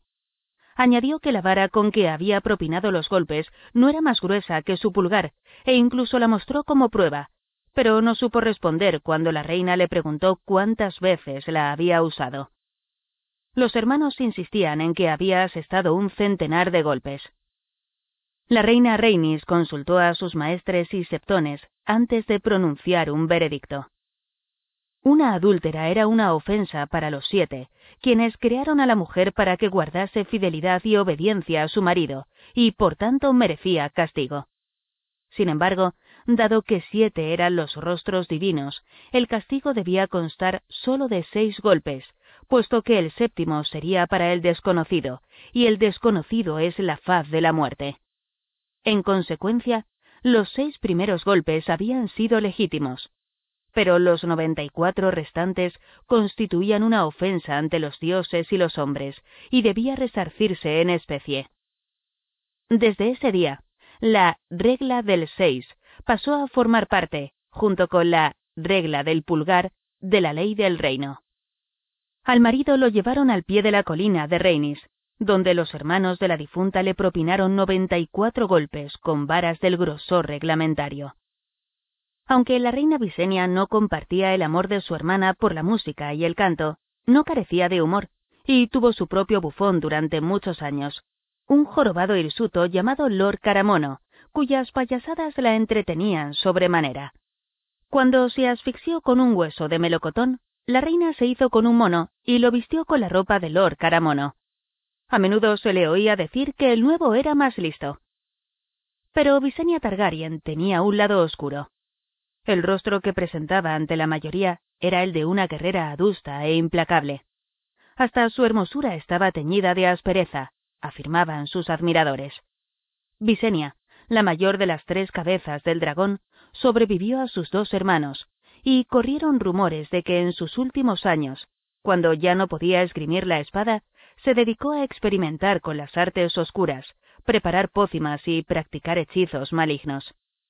Hubo incluso quien dejó caer las palabras mata sangre y mata reyes, pero nunca se ofrecieron pruebas de tales maledicencias.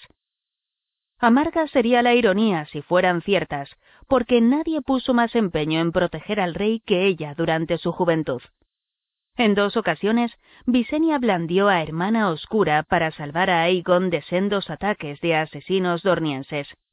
A veces recelosa, a veces belicosa, no confiaba en nadie más que en su hermano.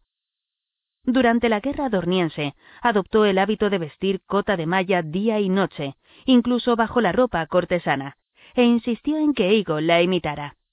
Cuando Aegon se negó, se puso furiosa. Por mucho que empuñes a fuego oscuro, sigues sin ser más que un hombre, y yo no puedo estar siempre a tu lado para protegerte. Cuando el rey le recordó que estaba rodeado de guardias, Visenya desenvainó a Hermana Oscura y le hizo un corte en la mejilla antes de que nadie acertara a reaccionar. Tus guardias son lentos y perezosos. Igual que te he cortado, podía haberte matado. Necesitas más protección. El ensangrentado rey no tuvo más remedio que darle la razón. Muchos reyes habían tenido a Dalides a cargo de su defensa.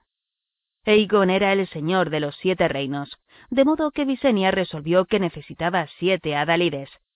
Así nació la Guardia Real, una hermandad de siete caballeros, la florinata del reino, con capas y armaduras del blanco más puro y la protección del rey como único propósito, a costa de sus propias vidas si fuera menester. Visenya formuló sus votos a semejanza del juramento de la Guardia de la Noche. Al igual que los cuervos con sus vestiduras negras en el muro, los espadas blancas servirían de por vida y renunciarían a sus tierras, títulos y bienes terrenales para llevar una vida de obediencia y castidad, sin otra recompensa que el honor.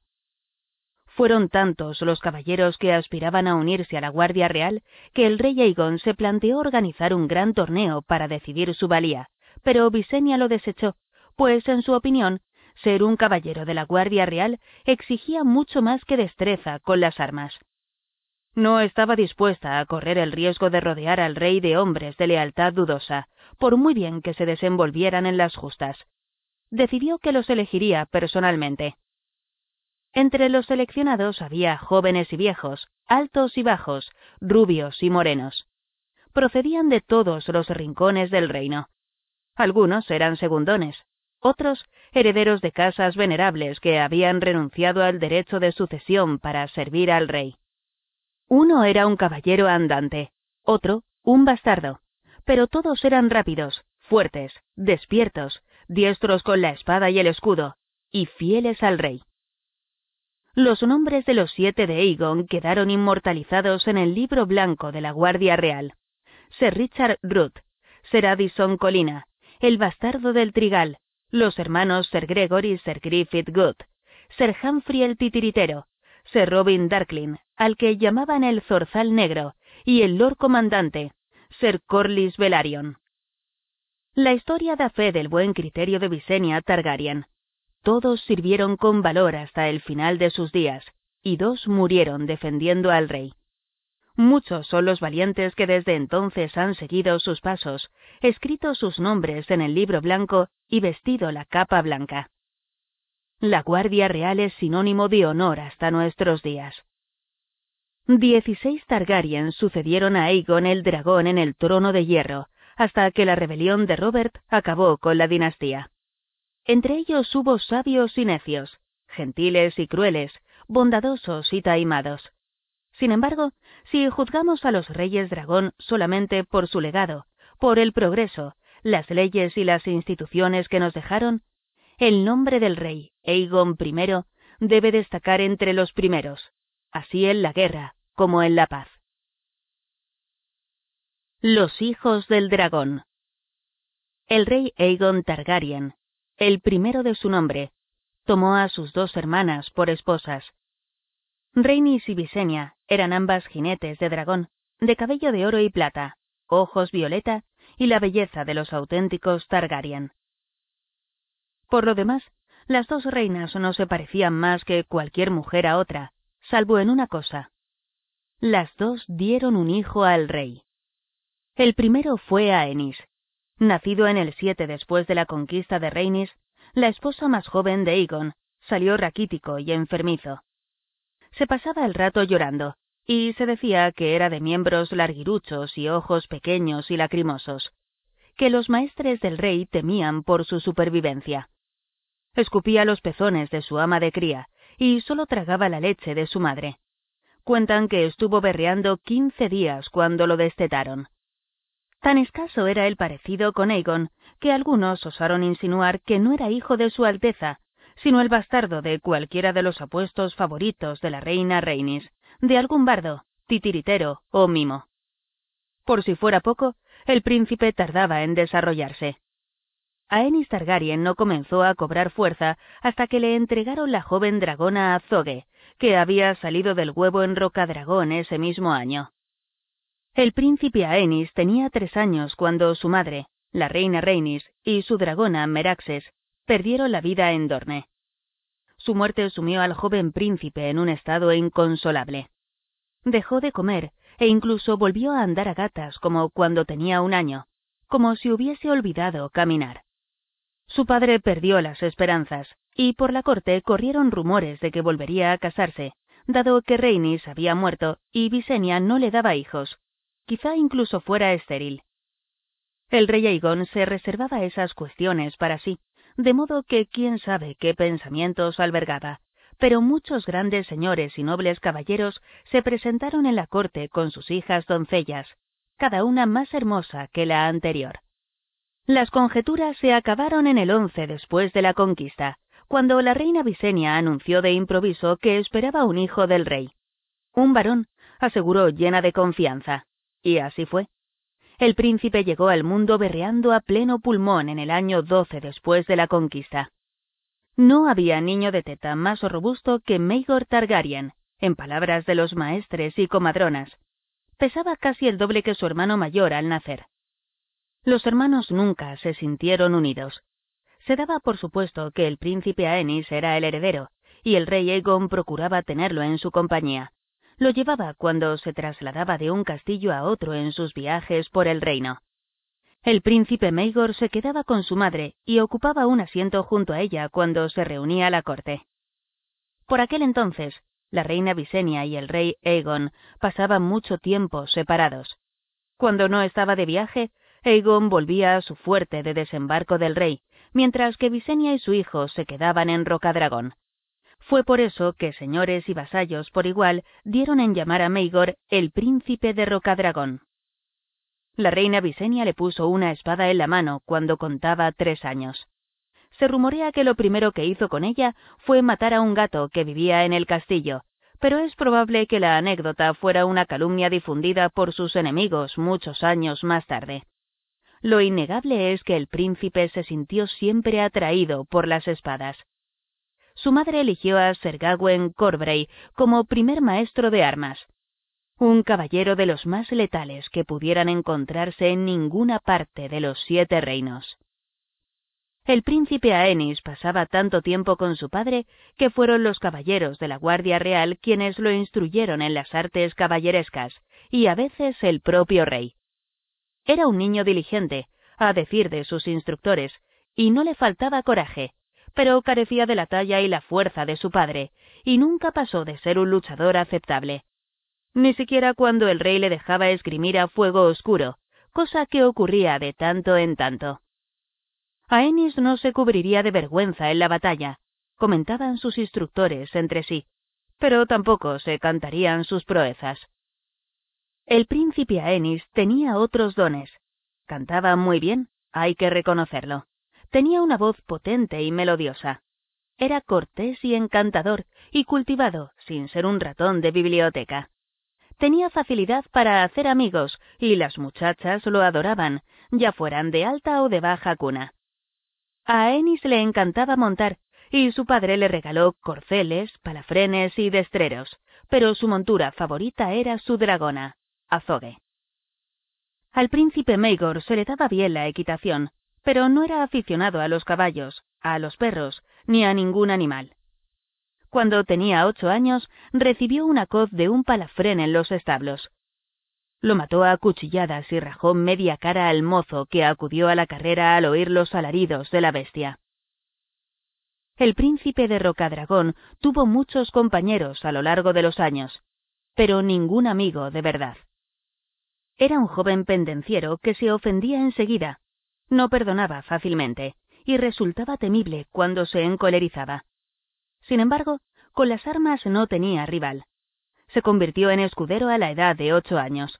Cuando cumplió los doce ya desensillaba a muchachos cuatro o cinco años mayores en las lizas y sometía a golpes a soldados curtidos cuando practicaba en el patio del castillo. En su decimotercer día del nombre, en el veinticinco después de la conquista, su madre, la reina Visenia, le entregó su espada de acero valirio, hermana oscura faltaba medio año para que se casara. La tradición ancestral de la casa Targaryen era el matrimonio entre parientes. Entre hermanos se consideraba idóneo, pero si no había ocasión, ellas podían casarse con sus tíos, primos o sobrinos, y ellos con sus primas, tías o sobrinas.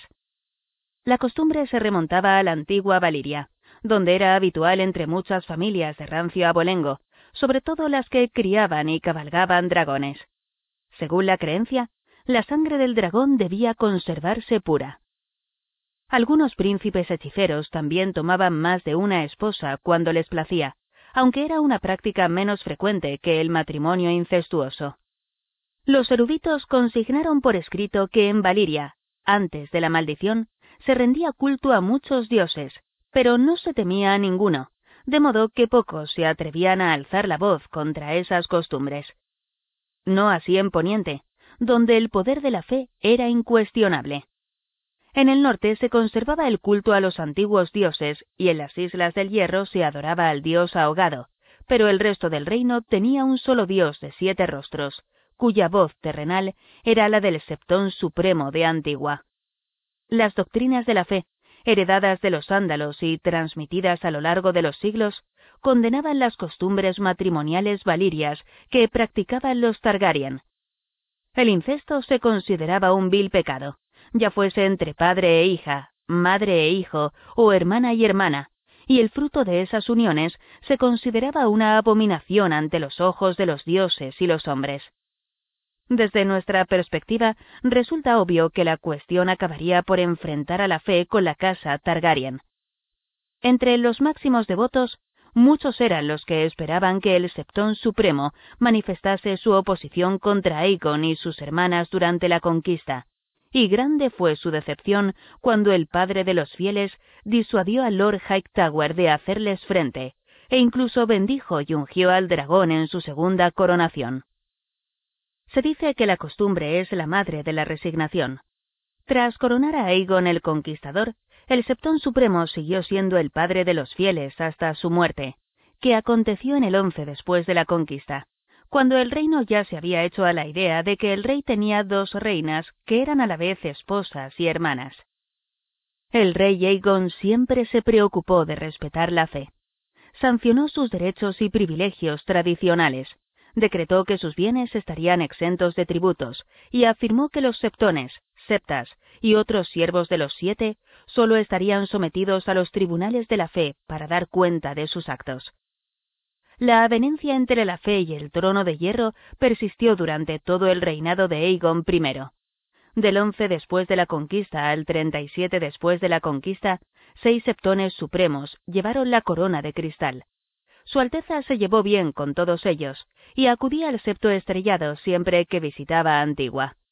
Sin embargo, la cuestión del matrimonio incestuoso se cocía a fuego lento bajo las cortesías. Aunque los septones supremos que ocuparon el cargo durante el reinado de Aegon nunca se pronunciaron en contra del matrimonio del rey y sus hermanas, tampoco lo declararon legítimo. Para los miembros más modestos de la fe, como los septones rurales, las hermanas sagradas, los hermanos mendicantes y los clérigos humildes, seguía siendo pecaminoso que el hermano yaciera con la hermana y que un hombre se casara con dos mujeres. Sin embargo, dado que Aegon el Conquistador no tuvo hijas, el problema no devino en crisis. Los hijos del dragón no tenían hermanas con las que casarse, de modo que se vieron forzados a buscar a otras esposas. El primero en contraer matrimonio fue el príncipe Aenys.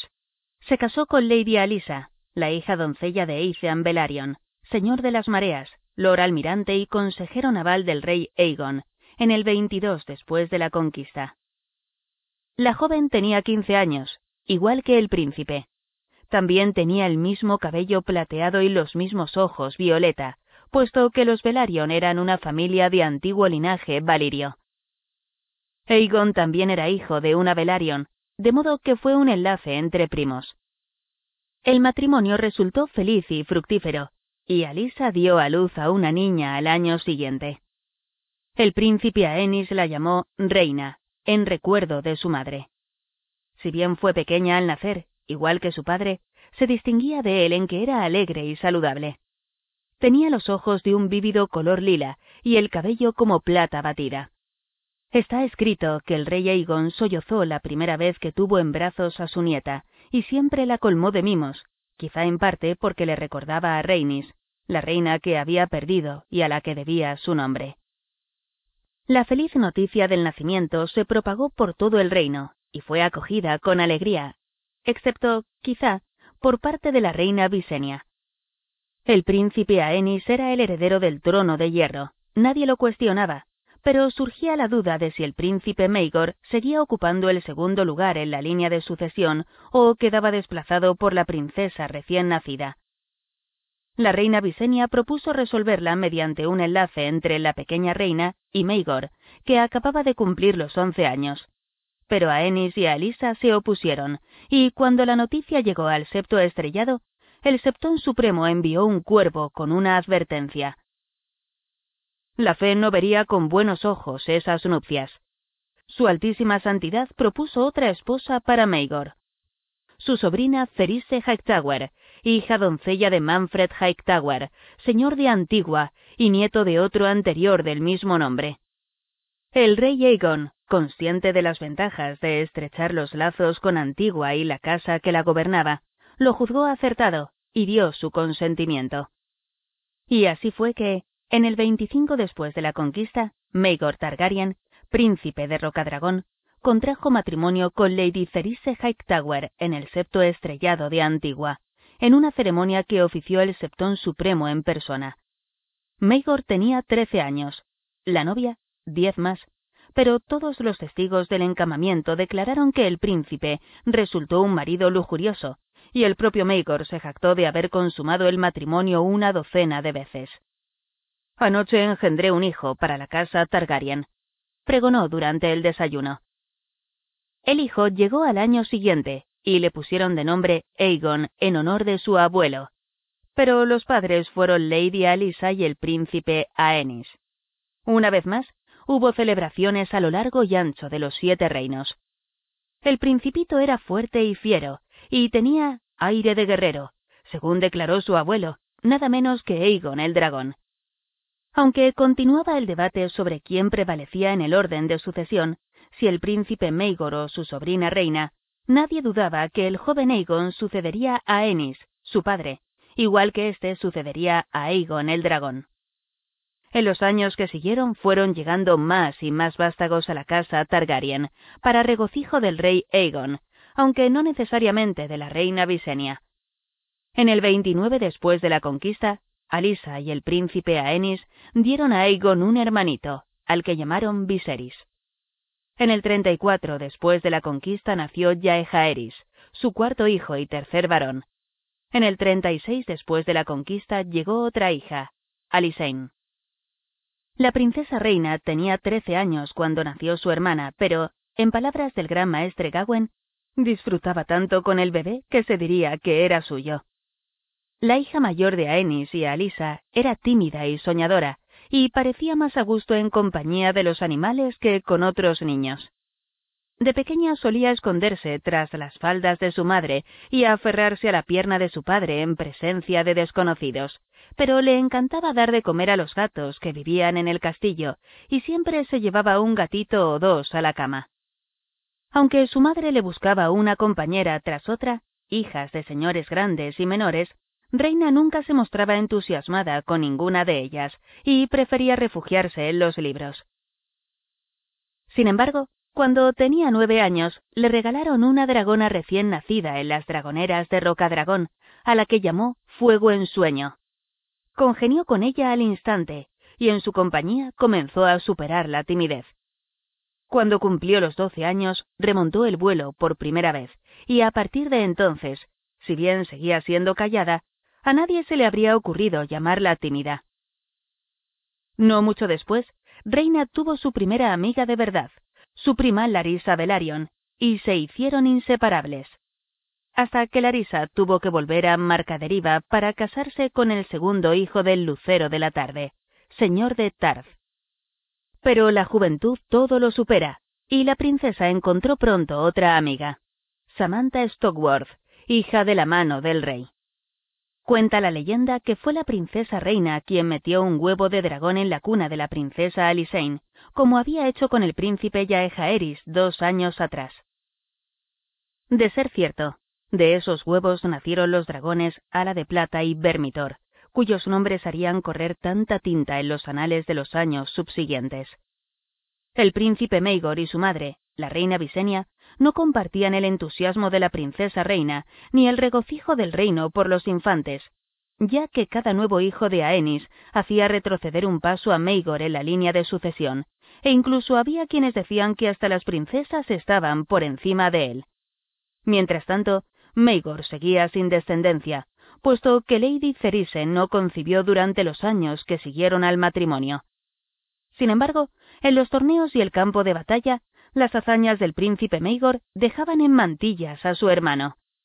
En el gran torneo de aguas dulces del 28 después de la conquista, Maegor desensilló a tres caballeros de la Guardia Real en sucesivas lizas antes de caer ante el campeón.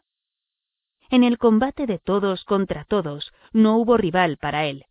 Cuando terminó, su padre lo nombró caballero en el campo del torneo, con la legendaria Fuego Oscuro.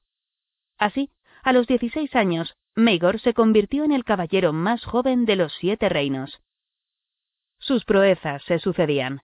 En el 29 después de la conquista, y de nuevo en el 30 después de la conquista, Maegor acompañó a Osmund Strong y Ethan Velaryon a los peldaños de piedra para acabar con el rey pirata liseno Sargoso San y participó en varias reyertas donde demostró ser valiente y letal. En el 31 después de la conquista, persiguió y aniquiló al infame caballero ladrón de las tierras de los ríos, al que llamaban el gigante del tridente. Pese a todo, Maegor seguía sin convertirse en jinete de dragón. Durante los años postreros del reino de Aegon nació una docena en los fuegos de Rocadragón, pero, aunque se los ofrecían al príncipe, los rechazó todos. Cuando su sobrina reina, con solo doce años, remontó el vuelo a lomos de fuego en sueño, Maegor se convirtió en la comidilla de desembarco del rey. Cierto día, Lady Alisa se burló de él en plena corte al preguntarse en voz alta si su cuñado tendría miedo de los dragones. El príncipe Maegor enrojeció de cólera y respondió con voz gélida que no existía sino dragón digno de él. Los siete últimos años del reinado de Aegon el Conquistador transcurrieron en paz. Tras el fracaso de la guerra dorniense, el rey aceptó su independencia y, con ocasión del décimo aniversario del Tratado de Paz, voló a Lanza del Sol a lomos de Valerion para celebrar un banquete de amistad con Derian Martell, la princesa regente. El príncipe Aenys lo acompañó montado en Azogue, mientras que Maegor se quedó en Rocadragón. Aegon había unido los siete reinos a fuego y sangre, pero después de celebrar su sexagésimo día del nombre, en el 33 después de la conquista, parecía más inclinado hacia el fuego del hogar.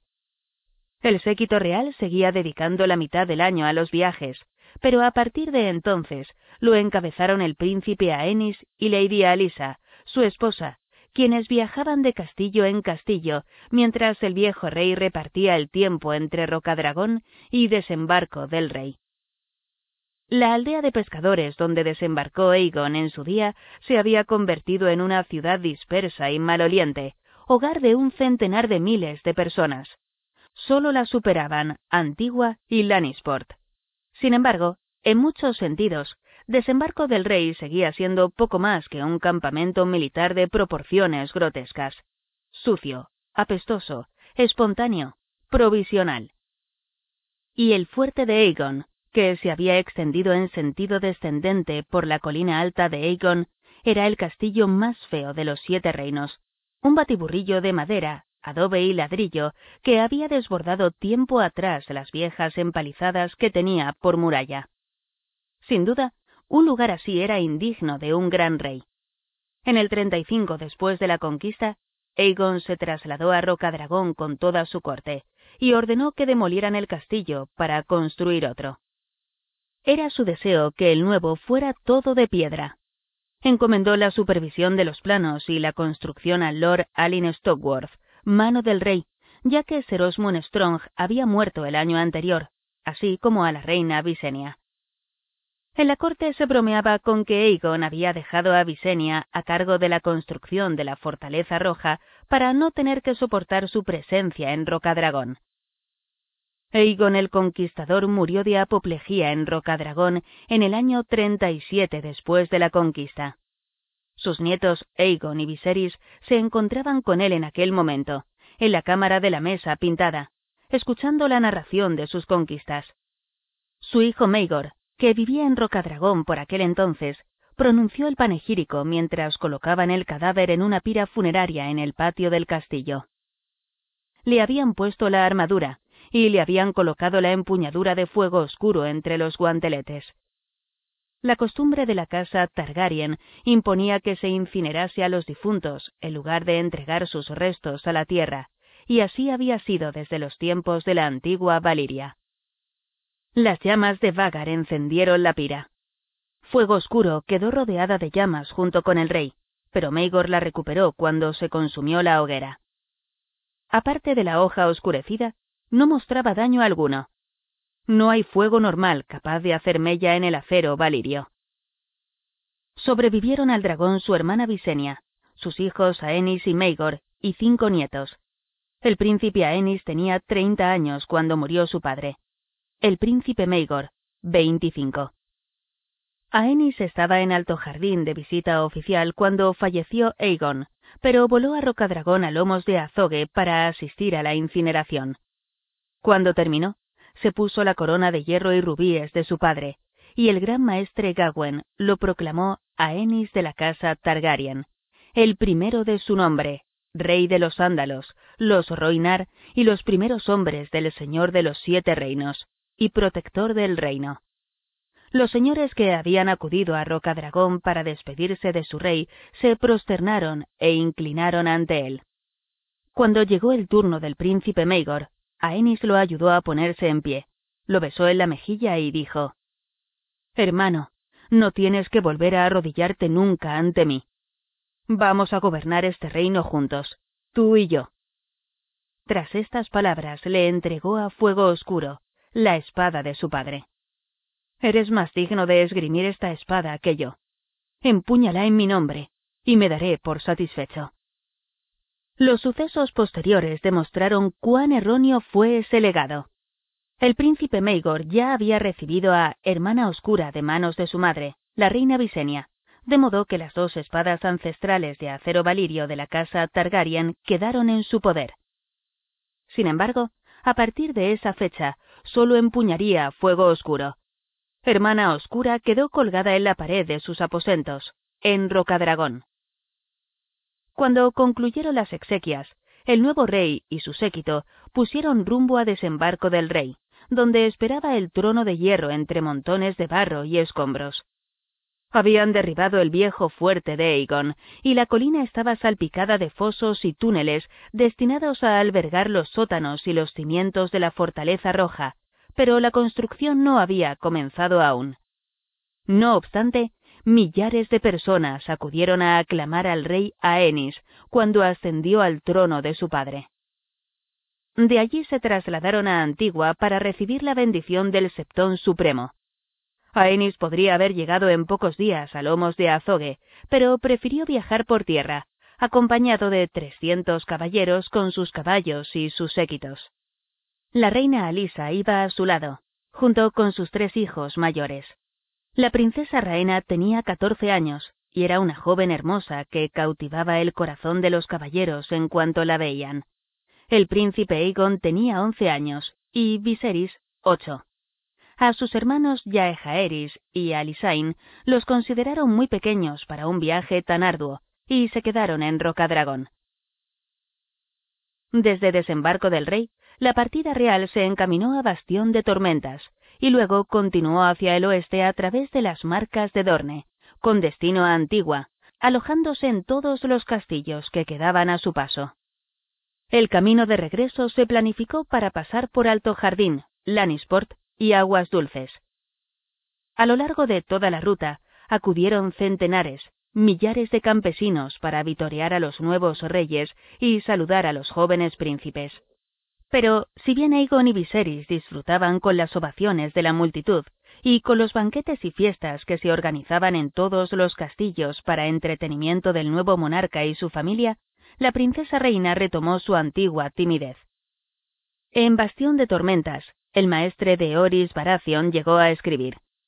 La princesa parecía no querer estar donde estaba, ni aprobar nada de lo que veía u oía. Apenas comía, no participaba en las jornadas de caza y cetrería, y cuando le pedían que cantara, pues se dice que posee una voz preciosa, se negaba con brusquedad y se retiraba a sus aposentos. La princesa detestaba haber tenido que separarse de su dragona, Fuego en Sueño, y de su favorita de entonces, Melanie Piper, una pelirroja de las tierras de los ríos. Su reticencia a unirse a las celebraciones no terminó hasta que la reina Alisa mandó ir a buscar a Lady Meloni para que los acompañara. En el septo estrellado, el Septón Supremo ungió a Ennis Targaryen, igual que su predecesor al padre de éste, y lo obsequió con una corona de oro amarillo con los rostros de los siete engastados en jade y perlas. Sin embargo, mientras Aenis recibía la bendición del Padre de los fieles, otros ponían en duda sus aptitudes para ocupar el trono de hierro. Poniente necesitaba un guerrero, se murmuraba, y el más fuerte de los dos hijos del dragón era, sin duda, Meigor. Los chismorreos procedían ante todo de Visenya Targaryen, la reina viuda, de quien se cuenta que afirmó: La verdad es tan evidente que hasta Aenys la ve. ¿Por qué, si no, iba a entregar fuego oscuro a mi hijo Meigor? Sabe que es el único que posee la fuerza necesaria para gobernar. El temple del nuevo rey se pondría a prueba antes de lo que nadie imaginaba. Las guerras de la conquista habían dejado cicatrices por todo el reino. Hijos que al cumplir la mayoría de edad soñaban con vengar a sus padres, fríos en la tumba. Caballeros que añoraban los días en que un jinete con espada y armadura podía conquistar gloria y riqueza a golpe de espada señores que recordaban los tiempos en que no necesitaban permiso del rey para cobrar tributos o matar a sus enemigos. Las cadenas que forjó el dragón aún pueden romperse, se decían los descontentos. Podemos recuperar la libertad, pero hay que atacar ahora, porque el nuevo rey es débil. Las primeras incitaciones a la sublevación acontecieron en las tierras de los ríos, entre las colosales ruinas de Harrenhal. Aegon había entregado el castillo a Sir Quentin Cogeris, su antiguo maestro de armas. Cuando éste murió, al caerse del caballo en el 9 después de la conquista, el título pasó a su nieto Gargón, un imbécil obeso con un indecoroso apetito por las jovencitas. Lord Gargon pronto adquirió la fama de presentarse en todas las bodas que se celebraban en sus dominios para reclamar su derecho de pernada, con lo que dieron en apodarlo Gargón el invitado, aunque cuesta imaginar que nadie pudiera mandarle invitación. También se tomaba libertades con las esposas e hijas de sus criados. El rey Aenis continuaba de viaje y estaba alojado en el castillo de Lord Tully de Aguas Dulces, en su camino de regreso a desembarco del rey, cuando el padre de una doncella que había recibido el favor de Lord Cogeris dejó entrar en Harrenhal por una puerta trasera a un bandido que aseguraba ser nieto de Harren el Negro y se hacía llamar Harren el Rojo. Los forajidos sacaron al invitado de la cama y lo llevaron a rastras al bosque de dioses, donde Harren le cortó los genitales y se los dio de comer a un perro. Mataron a unos cuantos soldados leales, y el resto aceptó a Harren, quien se declaró señor de Harrenhal y rey de los ríos, no de las islas, puesto que no era hijo del hierro. Cuando la noticia llegó a aguas dulces, Lord Tully apremió al rey para que montase en Azogue y cayese sobre Harrenhal como había hecho su padre. Sin embargo, quizá recordando la muerte de su madre en Dorne, lo que hizo fue ordenar a Lord Tully que convocase a sus banderizos y esperar en aguas dulces a que acudiesen. No se puso en marcha hasta que fueron un millar, y cuando llegaron a Harrenhal lo encontraron vacío, salvo por los cadáveres. Harren el Rojo había pasado por la espada a los criados de Lord Gargon y se había refugiado en los bosques con su banda. Cuando regresó a desembarco del rey, Aenys recibió noticias aún peores. En el valle, Jono Sarrin, el hermano del leal Lord Ronel, lo había derrocado y encarcelado, tras lo cual se había proclamado rey de la montaña y el valle. En las Islas del Hierro había emergido del mar un nuevo rey sacerdote que afirmaba ser Lodos, el dos veces ahogado, hijo del dios ahogado, que regresaba tras visitar a su padre. Para colmo, en lo alto de las montañas rojas de Dorne había surgido un aspirante a quien llamaban el rey buitre, el cual se dedicaba a incitar a los auténticos dornienses a vengarse de los agravios que los Targaryen habían infligido a su tierra.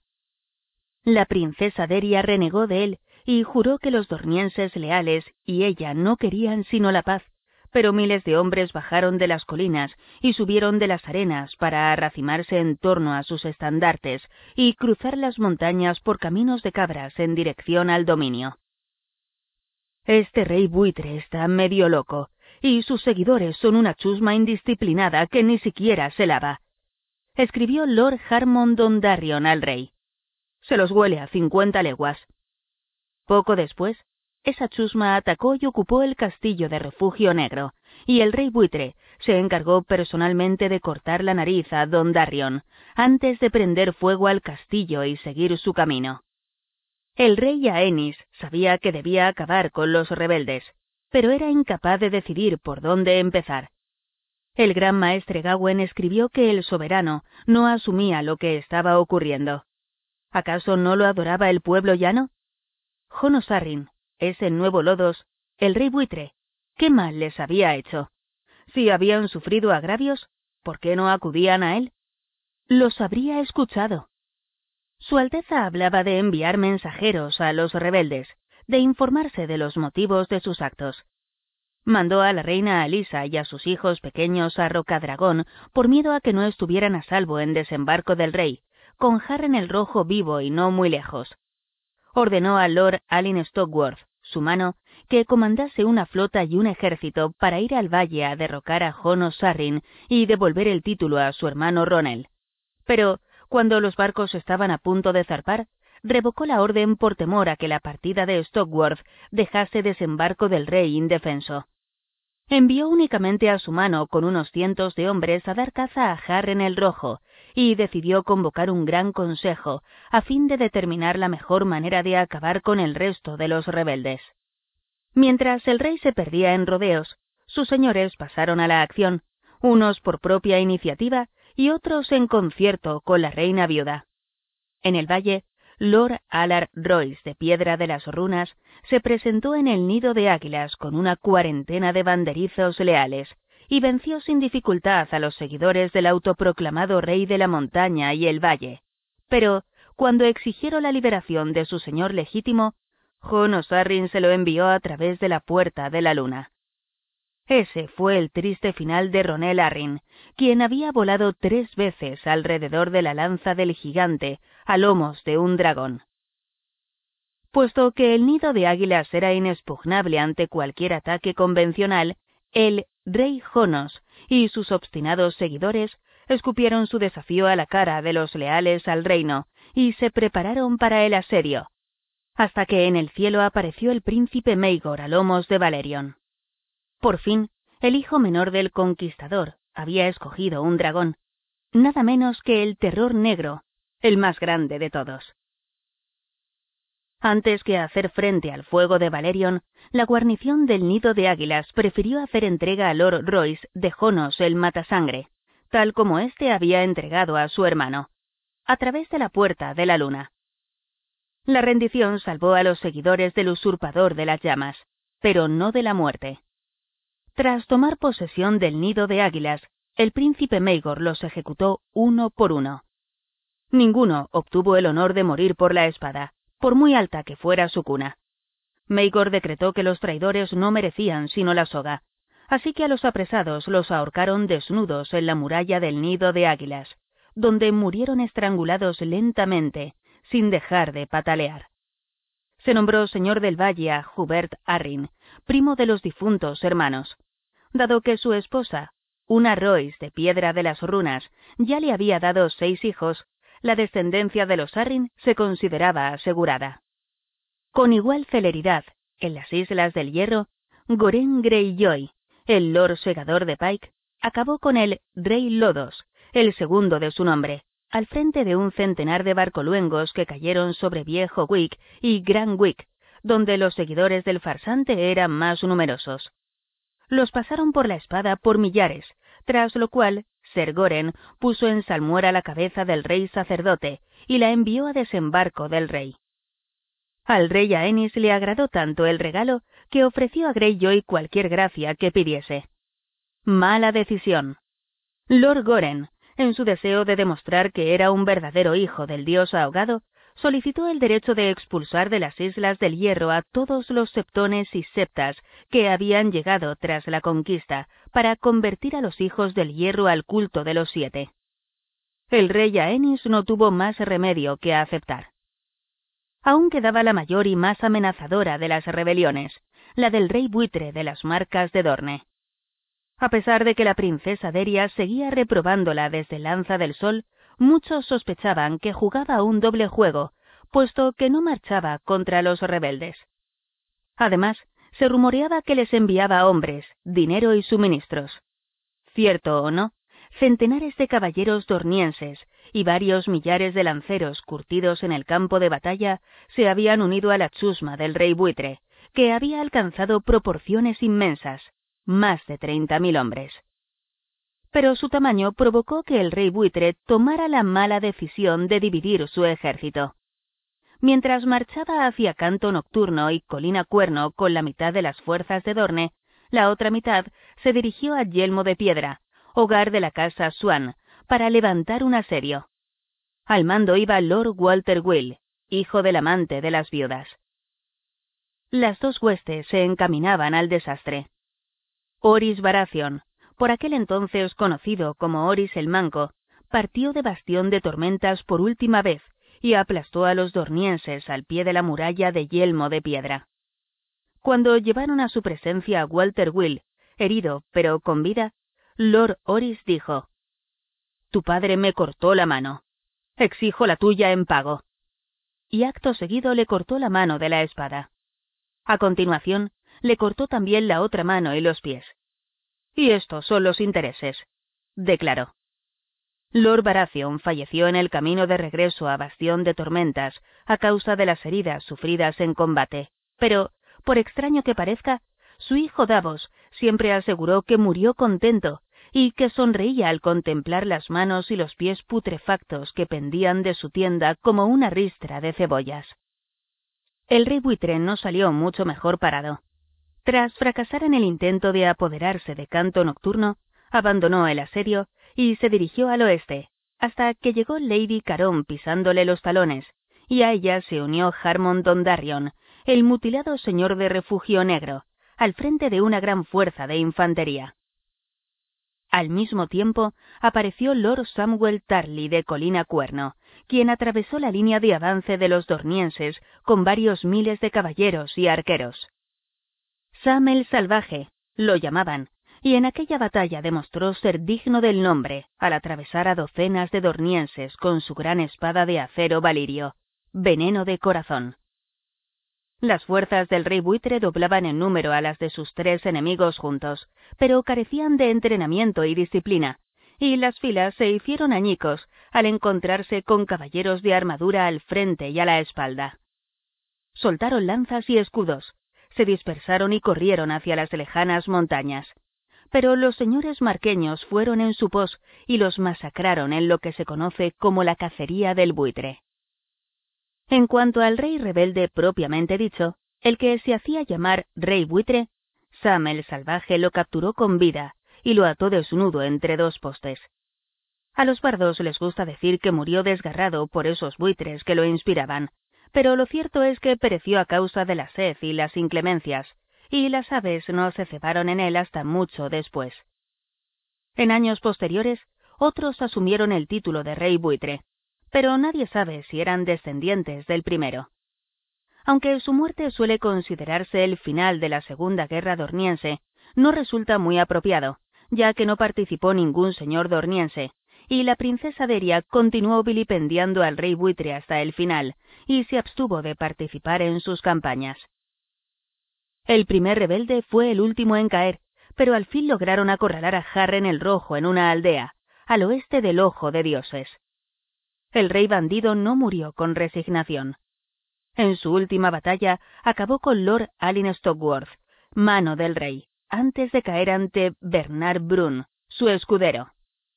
El rey Aenis mostró su agradecimiento nombrando caballero a Brun y recompensó a Davos Baratheon, Samuel Tarly, Don Darion el Desnarigado, Elin Caron, Ala Royce y Goren Greyjoy, con oro, cargos y honores. El que cosechó más elogios fue su hermano. A su regreso a desembarco del rey, al príncipe Megor lo aclamaron como a un héroe. El rey Aenis lo abrazó, en medio del coro de ovaciones de la multitud, y lo nombró mano del rey. Al final de ese año salieron del huevo dos dragones en las madrigueras de Rocadragón, y todos lo interpretaron como una señal. Pero la concordia entre los hijos del dragón no duró mucho. Quizá fuera inevitable el conflicto, puesto que eran de muy distinta naturaleza. El rey Aenis amaba a su mujer, a sus hijos y a su gente, y a cambio solo esperaba que lo amaran. Cualquier inclinación que pudiera haber sentido por la espada y la lanza era cosa del pasado. Prefería experimentar con la alquimia, la astronomía y la astrología. Era aficionado a la música y al baile.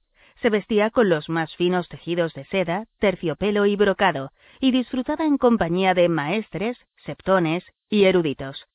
Su hermano Maegor, más alto y corpulento, y tremendamente fuerte, no tenía paciencia para nada de eso. Vivía para la guerra, el combate y los torneos. Se había ganado la reputación de ser uno de los mejores caballeros de Poniente, aunque también eran famosos su salvajismo y su crueldad con los enemigos vencidos. El rey Aeni siempre trataba de complacer. Cuando se enfrentaba a alguna dificultad, respondía con palabras tibias, mientras que la respuesta de Meigor era siempre acero y fuego. El gran maestre Gawain dejó escrito que Aenis confiaba en todos y Meigor en nadie. Que el rey era tan voluble que se inclinaba a un lado o a otro como un junco a merced del viento, según el último consejo que hubiera oído. El príncipe Meigor, por el contrario, era rígido como una barra de hierro, intransigente, inflexible. Pese a sus diferencias, los hijos del dragón siguieron gobernando juntos en armonía durante casi dos años, pero en el 39 después de la conquista, la reina Alisa dio al rey Aenis otra heredera, una niña a la que llamó Baela, quien por desgracia murió en la cuna poco después. Puede que fuesen las pruebas constantes de la fertilidad de la reina lo que incitó al príncipe Maegor. En cualquier caso, sorprendió tanto al reino como al rey cuando anunció de improviso que Lady Ceris era estéril, por lo que había tomado una segunda esposa, Alice Harroway, hija del nuevo señor de Harrenhal. La boda se ofició en Rocadragón bajo los auspicios de Visenia, la reina viuda. El septón del castillo se negó a solemnizarla, de modo que Maegor y su nueva esposa se casaron por un rito valirio, la boda de sangre y fuego. El matrimonio se celebró sin el beneplácito ni la presencia del rey Aenis, que ni siquiera estaba enterado. Cuando se supo, los dos hermanos tuvieron una agria discusión, y Su Alteza no fue el único agraviado.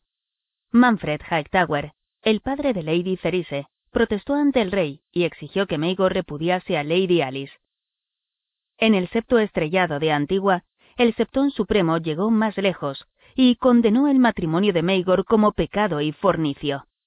Se refirió a la nueva esposa del príncipe como la ramera de Harroway y bramó que ningún fruto de ese matrimonio sería un verdadero hijo de los siete. El príncipe Maegor persistió en su desafío. Señaló que su padre se había casado con sus dos hermanas, que los hombres de menor valía podían estar sujetos a los preceptos de la fe, pero no así la sangre del dragón. Nada que dijera el rey Aenis podía sanar las heridas que había abierto su hermano. Muchos señores devotos censuraron el matrimonio a lo largo y ancho de los siete reinos, y empezaron a hablar abiertamente de la ramera de Meigor. Vejado y airado, el rey Aenis ordenó a su hermano que eligiese entre repudiar a Alice Harroway y volver con Lady Ceris, o pasar cinco años en el exilio. El príncipe Maegor optó por esto último y partió a Pentos en el 40 después de la conquista con Lady Alice, su dragón Valerion y la espada Fuego Oscuro. Se dice que Aenis pidió que le devolviera la espada, a lo que Maegor respondió. Que vuestra Alteza me la quite, si puede.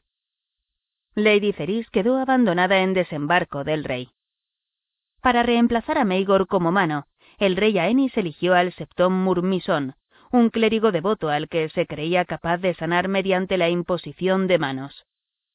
Noche tras noche se las ponía a Lady Ceris en el vientre por orden del rey, con la esperanza de que su hermano se arrepintiera de su locura si su esposa legítima resultaba ser fértil. Pero la dama pronto se cansó del rito nocturno y volvió a casa de su padre, Torrealta, en Antigua.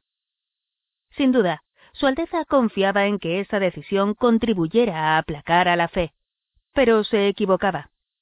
Al septón Murmisón no se le dio mejor sanar al reino que lograr que la reina Ceris fuese fértil. El septón supremo continuó bramando improperios, y en los salones de todos los señores del reino se hablaba de la debilidad del rey. ¿Cómo va a gobernar los siete reinos cuando ni siquiera es capaz de controlar a su hermano? se decía. El rey seguía ajeno al descontento que se apoderaba del reino. La paz había vuelto.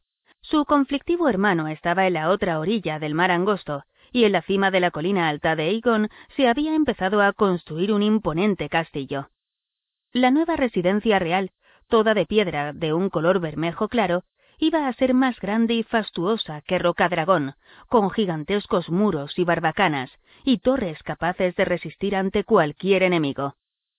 Los habitantes de Desembarco del Rey la llamaban la Fortaleza Roja, y tenía obsesionado al rey. Mis descendientes gobernarán desde aquí durante un millar de años, declaró. Seguramente pensaba en esos descendientes cuando, en el 41 después de la conquista, cometió el funesto error de anunciar que pretendía conceder la mano de su hija Raena a su hijo Aegon, el heredero del trono de hierro. La princesa tenía 18 años y el príncipe 15. Siempre habían estado muy unidos, desde que jugaban juntos de pequeños. Aegon nunca había tenido dragón propio, pero había surcado los cielos en varias ocasiones con su hermana, a lomos de fuego en sueño. Esbelto, atractivo y más alto año tras año, Aegon era la viva imagen de su abuelo a la misma edad, según se decía. Tres años de servicio como escudero habían agudizado su destreza con la espada y el hacha, y tenía fama de ser el mejor lancero de todos los jóvenes del reino. Por aquel entonces eran muchas las doncellas que le ponían ojos tiernos, y Aegon no era insensible a sus encantos. El gran maestre Gawain escribió a la ciudadela. Si no casamos al príncipe, puede que su Alteza tenga que lidiar en breve con un nieto bastardo. La princesa reina también contaba con muchos pretendientes, pero, a diferencia de Aegon, no daba esperanzas a ninguno. Prefería pasar el día con sus hermanos, sus perros, sus gatos y su última favorita, Alain Royce, hija del señor de piedra de las runas. Una chica rolliza y poco agraciada, pero a la que quería tanto que a veces la llevaba a pasear a lomos de fuego en sueño, como hacía con su hermano Aegon. Aunque lo más frecuente era que Reina volara sin compañía. Cuando llegó su decimosexto día del nombre, la princesa declaró que era una mujer adulta, libre de volar a donde me plazca y cómo volaba. Se vio pasar a fuego en sueño por lugares tan distantes como Harrenhal, Tart, Piedra de las Runas y Puerto Gaviota. Se rumoreaba, aunque nunca hubo pruebas, que en uno de esos viajes entregó su virtud a un amante de baja cuna. Un caballero andante, decían algunos. Un bardo, el hijo de un herrero, el septón de una aldea, afirmaban otros. No faltan los que ven en esos rumores el motivo de que Aenys se viera impelido a casar a su hija cuanto antes. Conjeturas aparte, era evidente que Reina, a sus dieciocho años, estaba en edad de contraer matrimonio. Era tres años mayor que sus padres cuando celebraron su boda. Dadas las prácticas y las tradiciones de la casa Targaryen, el rey Aenys debió de considerar que el matrimonio entre sus dos hijos mayores era la opción más lógica. El afecto mutuo que sentían Reina y Aegon era de sobra conocido, y ninguno de ellos se opuso.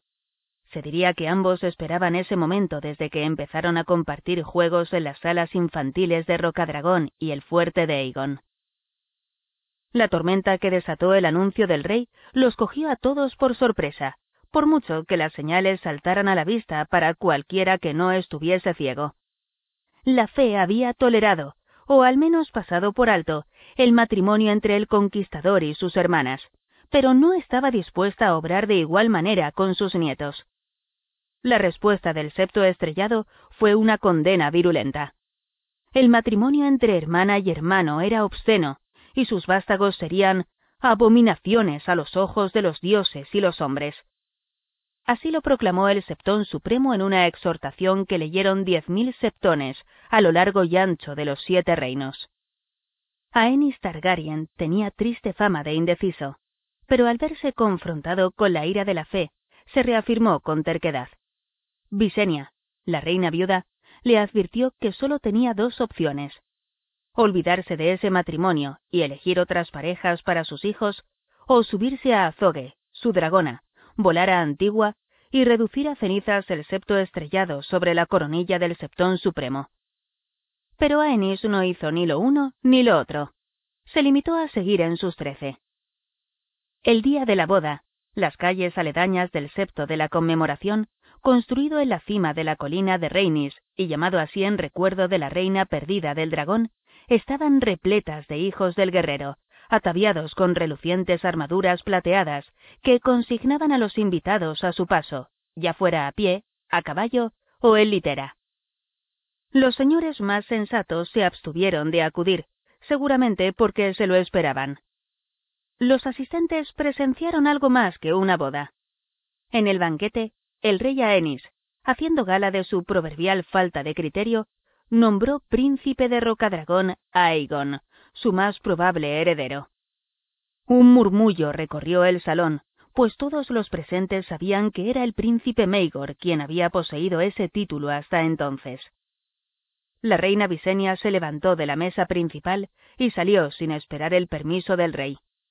Esa noche cabalgó a vagar y regresó a Rocadragón, y está escrito que, cuando la dragona pasó por delante de la luna, la esfera se volvió roja como la sangre. Aenys Targaryen parecía no comprender el alcance del descontento que se había granjeado en el reino. Resuelto a recuperar el favor del pueblo, decidió que los príncipes partiesen en viaje real.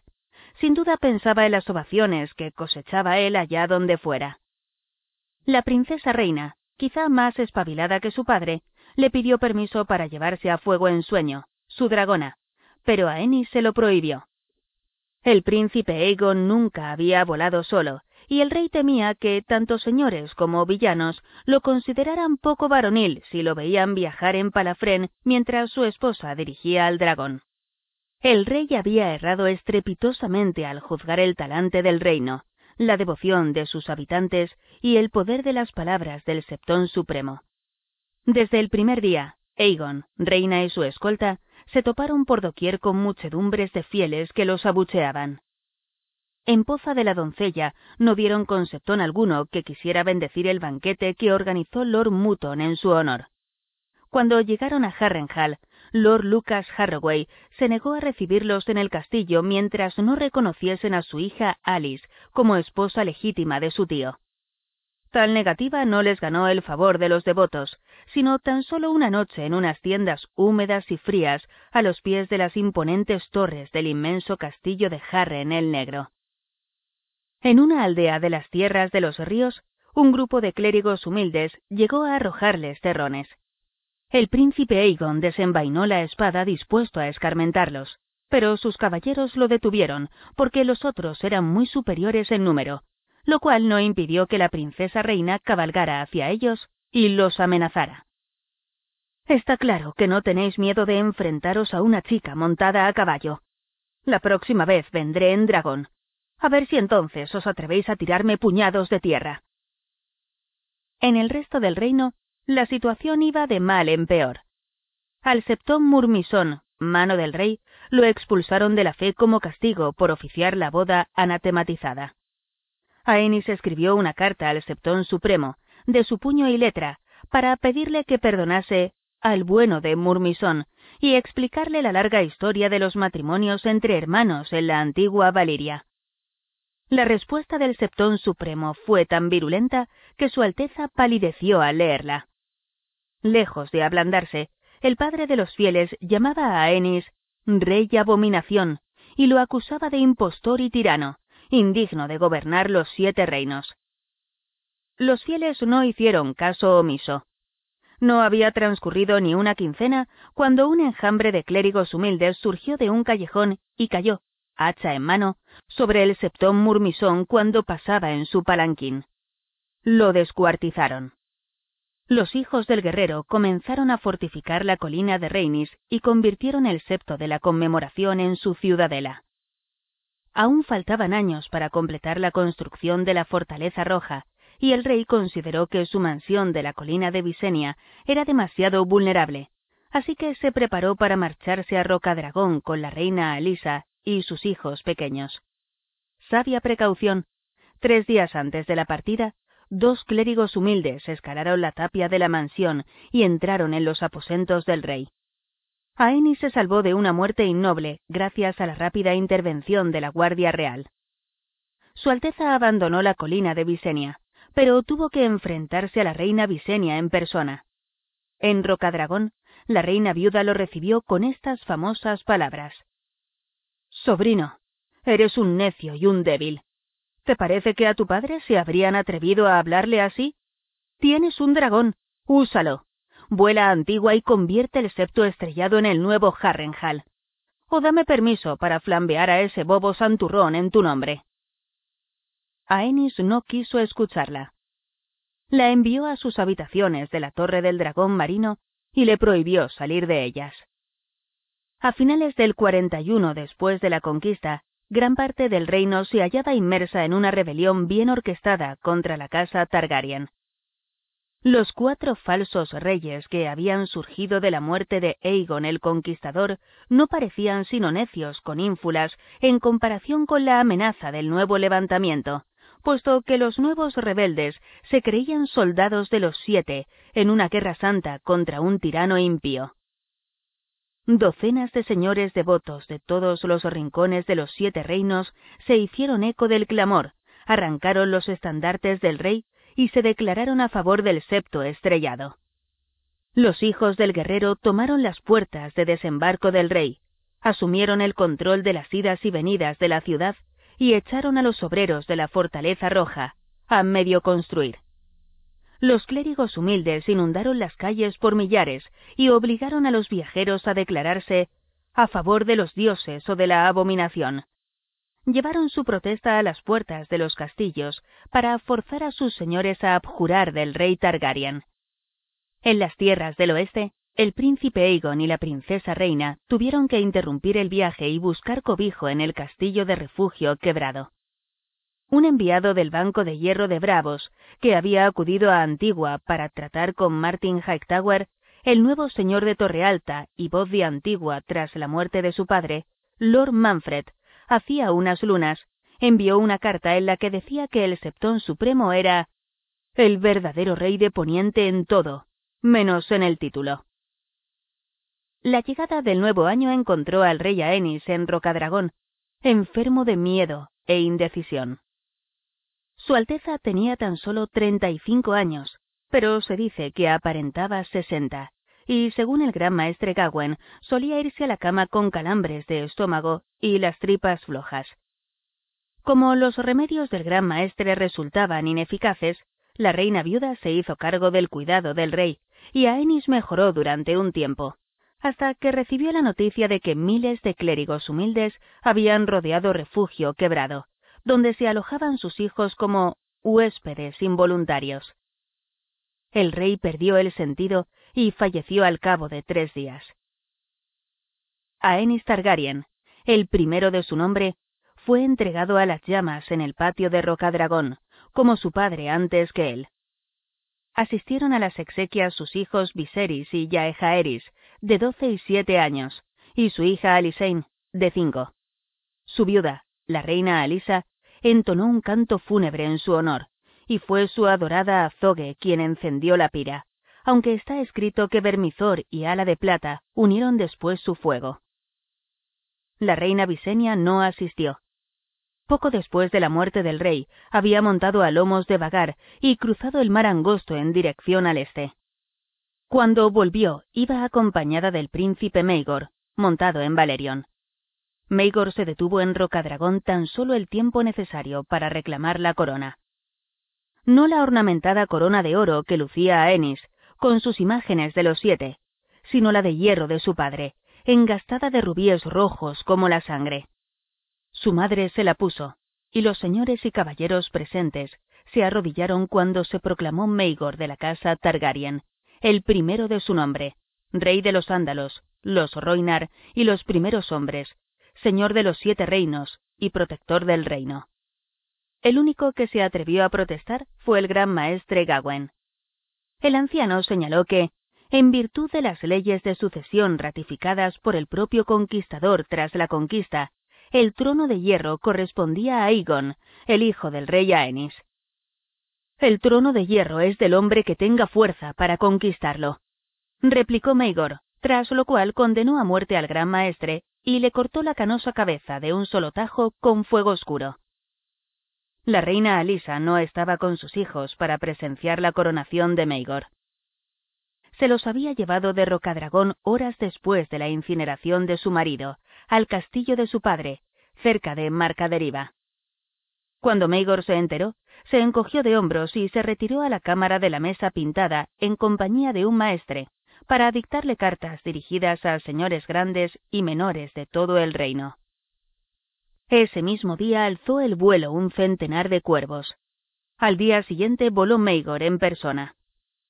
Cruzó la bahía del Aguas Negras en dirección a desembarco del rey a lomos de Valerion, acompañado por Visenia, la reina viuda, montada en Vagar. El regreso de los dragones desató revueltas por toda la ciudad. Centenares de personas trataron de huir, pero se encontraron las puertas cerradas y atrancadas. Los hijos del guerrero se habían apoderado de la muralla de la urbe, de los cimientos y pilares de la inacabada Fortaleza Roja y de la colina de Reinis, donde se habían hecho fuertes en el septo de la conmemoración. Los Targaryen alzaron sus estandartes en la colina de Visenia y convocaron a sus leales, que acudieron por miles. Visenia Targaryen proclamó rey a su hijo Maegor un verdadero rey de la sangre de Aegon el Conquistador, quien fue mi hermano, mi marido y mi amado.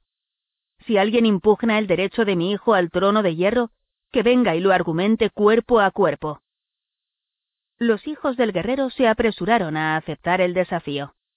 Descendieron a caballo por la colina de Raenis, setecientos caballeros ataviados con armaduras plateadas, con su gran capitán al frente, Sir Damon Morrigan, llamado Damon el Devoto. Dejémonos de palabras, le dijo Maegor. Que lo decidan las espadas. Sir Damon aceptó. Aseguró que los dioses le concederían la victoria, puesto que su causa era justa. Que cada lado tenga siete adalides, según la costumbre de los ándalos de antaño. ¿Tienes seis hombres dispuestos a defender tu causa? preguntó. Maegor estaba solo, puesto que Aenir se había llevado a la Guardia Real a Roca Dragón. Se volvió hacia la muchedumbre y gritó ¿Quién quiere luchar al lado de su rey? Muchos retrocedieron asustados o fingieron no haberlo oído, ya que la destreza de los hijos del guerrero era de sobra conocida. Pero al fin se presentó un voluntario. No era un caballero, sino un simple soldado que se hacía llamar Dick Habichuela. He estado al servicio del rey desde que era un muchacho, anunció, y pretendo morir al servicio del rey. Fue entonces cuando dio un paso al frente el primer caballero. Una habichuela nos cubre de vergüenza a todos, gritó. ¿Es que no hay caballeros de verdad? ¿Ningún leal? El que así habló fue Bernard Brun, el antiguo escudero que había acabado con Harren el Rojo, nombrado caballero por el rey Aenis en persona. El escarnio animó a otros a ofrecer sus espadas. Los nombres de los cuatro que eligió Maegor pasaron a los anales de la historia de Poniente. Ser Bram de Barco Negro, un caballero andante. Ser Rayford Rosby. Ser Guy Lodstone, a quien llamaban Guy Glotón. Y Ser Lucifer Masi, señor de Piedra Tormenta. También se recuerdan los nombres de los siete hijos del guerrero. Ser Damon Morrigan, el llamado Damon el Devoto, gran capitán de los hijos del guerrero. Ser Lil Bracken. Ser Harris Horp, apodado Harry Testa Muerta. Ser Aegon Ambrose. Ser Deacon Flores, el bastardo de Bisbury. Ser William el Vagabundo. Y Ser Garibald de las Siete Estrellas, el caballero Septón, Está escrito que Damon el devoto dirigió una plegaria al guerrero para suplicarle que insuflara fuerzas a sus armas. Cuando terminó, la reina viuda dio la orden y empezó el combate. Dick Habichuela fue el primero en morir, casi al instante, por la espada de Lil Bracken. Sobre lo que ocurrió después, las crónicas son de lo más variado. Una dice que, Cuando el gordísimo ser Gui Glotón recibió un tajo en el vientre, se desparramaron los restos de cuarenta empanadas a medio digerir. Otra, que Ser Garibal de las Siete Estrellas, entonaba un himno de victoria mientras luchaba. Varias dejan constancia de que Lord Massey le cortó el brazo a Harris Horp. Según una versión, Harry Muerta empuñó el hacha de guerra con la otra mano y se la clavó a Lord Massey entre ceja y ceja. Otros cronistas dan a entender que Sir Harris no hizo otra cosa que caer sin vida. Algunos cuentan que la lucha duró horas, otros que la mayoría de los combatientes yacían agonizantes nada más empezar. Pero todos coinciden en que se presenciaron grandes proezas y se intercambiaron fortísimos golpes, hasta que solo quedó Maegor Targaryen frente a Daemon el devoto y William el vagabundo. Los dos hijos del guerrero estaban gravemente heridos, y su Alteza esgrimía a fuego oscuro, pero el combate estuvo equilibrado. Al tiempo que caía, Sir William asestó al rey un terrible golpe en la cabeza que le partió el yelmo y lo dejó sin sentido. Muchos creyeron que había muerto, hasta que su madre le quitó el yelmo quebrado y dijo El rey respira. El rey está vivo. La victoria fue suya habían perecido siete de los más poderosos hijos del guerrero, incluido su comandante, pero quedaban más de setecientos, armados y apostados en torno a la cima de la colina. La reina Visenia ordenó que llevaran a su hijo con los maestres, y cuando los porteadores de la camilla descendieron por la colina, los espadas de la fe cayeron de rodillas en señal de sumisión. La reina viuda les ordenó regresar a su septo fortificado, en la colina de Reinis.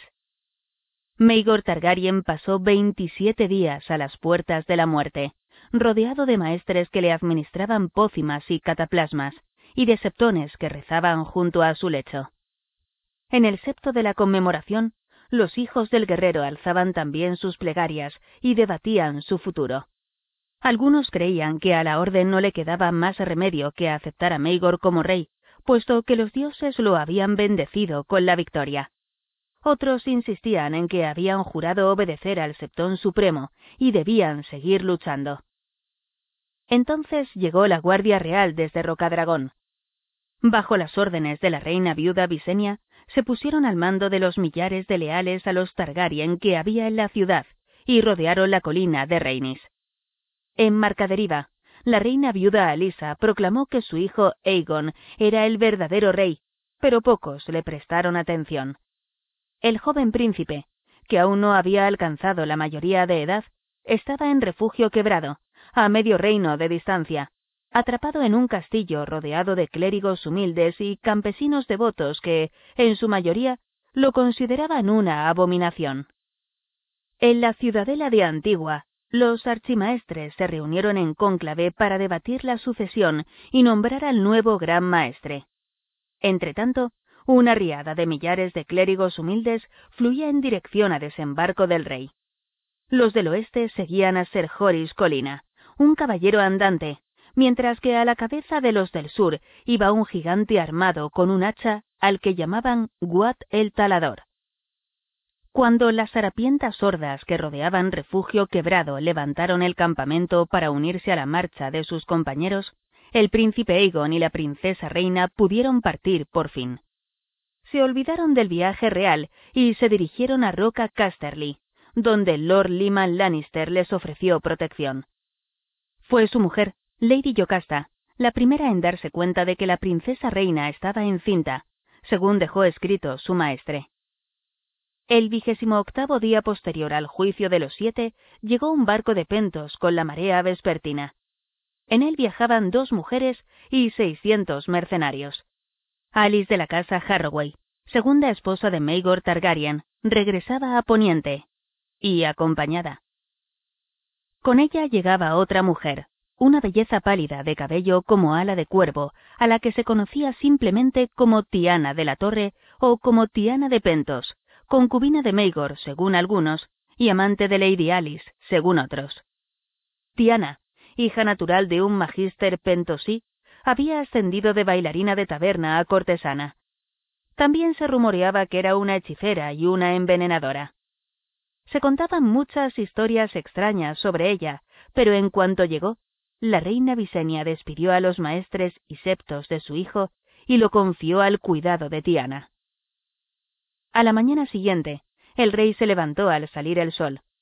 Cuando Maegor apareció en la muralla de la Fortaleza Roja, entre Alice Harroway y Tiana de Pentos, la multitud prorrumpió en tremendas ovaciones y la ciudad estalló en una celebración. Pero la fiesta terminó cuando Maegor montó en Valerion y descendió sobre la colina de Reinis, donde setecientos hijos del guerrero rezaban sus oraciones matutinas en el septo fortificado. Mientras el fuego dragón engullía el edificio, arqueros y lanceros esperaban en el exterior a aquellos que atravesaran las puertas. Se dijo que los alaridos de los hombres envueltos en llamas se oían por toda la ciudad, y desembarco del rey quedó sumida en el humo durante días. Así halló su cruento final la flor innata de los hijos del guerrero. A pesar de que quedaban otros en Antigua, Lannisport, Puerto Gaviota y Septo de Piedra, la orden nunca recobraría su antigua fuerza. Pese a todo, la guerra del rey Maegor contra los militantes de la fe no había hecho más que empezar, e iba a durar todo su reinado. El primer acto del rey al ascender al trono de hierro fue ordenar a los clérigos humildes que deambulaban por la ciudad que depusieran las armas, bajo pena de proscripción y muerte. Al ver que la orden no surtía efecto, Su Alteza instó a todos los señores leales a dispersar por la fuerza a las zarrapastrosas hordas de la fe. En respuesta, el Septón Supremo pidió desde Antigua a los verdaderos y devotos hijos de los dioses que se alzasen en armas para defender la fe y acabar con aquel reinado de dragones, monstruos y abominaciones. La primera batalla tuvo lugar en el dominio, en la ciudad de Puente de Piedra. Nueve mil clérigos humildes que seguían a Watt el talador se vieron atrapados entre seis huestes de nobles cuando intentaban cruzar el Mander. Con las fuerzas divididas entre las orillas norte y sur, el ejército de Watt acabó despedazado. Sus seguidores, sin entrenamiento ni disciplina, pertrechados de cuero endurecido, tela basta y fragmentos de acero oxidado, armados en su mayoría con hachas de leñador, palos afilados y aperos de labranza, no tenían la menor oportunidad de resistir la carga de la caballería pesada, equipada con armaduras. Tamaña fue la matanza que el Mander fluyó teñido de rojo a lo largo de veinte leguas. A partir de entonces, la ciudad y el castillo escenario de la batalla pasaron a llamarse Puente Amargo. Al gigantesco Watt lo atraparon con vida, pero antes tuvo tiempo de acabar con media docena de caballeros, entre los que se encontraba Lord Meadows de Valdehierba, comandante del ejército real. Lo enviaron a desembarco del rey cargado de cadenas. Mientras tanto, Sir Horis Colina había llegado al gran forca de Aguas Negras con una hueste aún mayor, casi trece mil clérigos humildes, a los que se habían unido dos centenares de hijos del guerrero montados a caballo, procedentes de Septo de Piedra, y los caballeros y vasallos feudales de una docena de señores rebeldes de las tierras del oeste y las tierras de los ríos. Lord Rupert Falwell, a quien llamaban el bufón batallador, encabezaba las filas de los devotos que habían respondido a la llamada del Septón Supremo. A su lado cabalgaban Sir Lionel Lorch, Sir Alin Terrick, Lord Tristifer Wine, Lord John Leicester y muchos otros poderosos caballeros. El ejército de la fe contaba con veinte mil efectivos. Pero el ejército del rey Maegor contaba con otros tantos, con prácticamente el doble de caballería, sin olvidar un gran contingente de arqueros, ni al propio rey montado en Valerion. Pese a todo, la batalla fue encarnizada. El bufón batallador acabó con dos caballeros de la Guardia Real antes de caer ante el señor de poza de la doncella. John Hoge el Grande, que luchaba del lado del rey, reunió a sus hombres, encabezó una carga a través de las filas de los fieles y obligó a los clérigos humildes a batirse en retirada, a pesar de que un tajo de espada lo había dejado ciego al comienzo de la batalla. Se desató una tempestad que ahogó las llamas de Valerion, pero no pudo sofocarlas por completo, y el rey Maegor, entre humo y gritos, se abalanzó una y otra vez sobre sus enemigos para envolverlos en fuego. La victoria llegó al caer la noche, cuando los clérigos humildes supervivientes tiraron las hachas y se dispersaron en todas direcciones. Meigo regresó triunfante a desembarco del rey y volvió a ocupar el trono de hierro. Cuando le entregaron a Watt el talador, encadenado pero con actitud combativa, Meigor usó el hacha que había esgrimido el gigante para cortarle las extremidades y ordenó a los maestres que lo mantuvieran vivo para que pueda asistir a mi boda. Acto seguido declaró su intención de tomar a Tiana de Pentos como tercera esposa. A pesar de los rumores de que su madre, la reina viuda, no sentía ninguna simpatía por la hechicera Pentosí, el único que se atrevió a oponerse abiertamente fue el gran maestre Miros, quien le dijo Vuestra única esposa legítima os espera en Torre Alta. El monarca escuchó en silencio. Luego descendió del trono, desenvainó a fuego oscuro y lo mató allí mismo. Meigor Targaryen y Tiana de la Torre se casaron en la colina de Reinis, rodeados de los huesos y cenizas de los hijos del guerrero. Se dice que Meigor tuvo que ejecutar a una docena de septones hasta dar con uno dispuesto a oficiar la ceremonia. Contaron con la presencia de Wat el talador, cuya vida habían preservado para la ocasión. También asistió la reina Alisa, viuda del rey Aenis, con Viserys, Yaejaeris y Alisein, sus hijos pequeños. La visita de la reina viuda Visenia y de Vagar la había persuadido para abandonar su refugio de Marcaderiva y volver a la corte, donde tanto Alisa como sus hermanos y primos de la casa Velaryon rindieron homenaje a Meigor como auténtico rey. La viuda de Aenis tampoco se libró de unirse al reto de las damas en la ceremonia de encamamiento, presidida por Alice Harroway, la segunda esposa del rey se vio obligada a desvestir a su Alteza y acompañarlo a la cámara nupcial, donde se iba a consumar el matrimonio. Después, Alisa y las demás damas se retiraron, pero Alice se quedó para unirse al rey y a su nueva esposa en una noche de lujuria. En Antigua, en el otro extremo del reino, el Septón Supremo se desgañitaba en vilipendios hacia la abominación y sus rameras, y Cerise de la casa Hightower la primera esposa del rey, se empecinaba en reivindicar su condición de única reina legítima de Meigor. En las tierras del oeste, Aegon Targaryen, príncipe de Rocadragón, y su esposa reina afianzaban su rebeldía.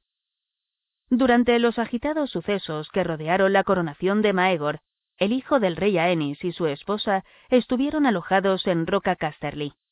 Mientras, avanzaba la gestación de la princesa reina.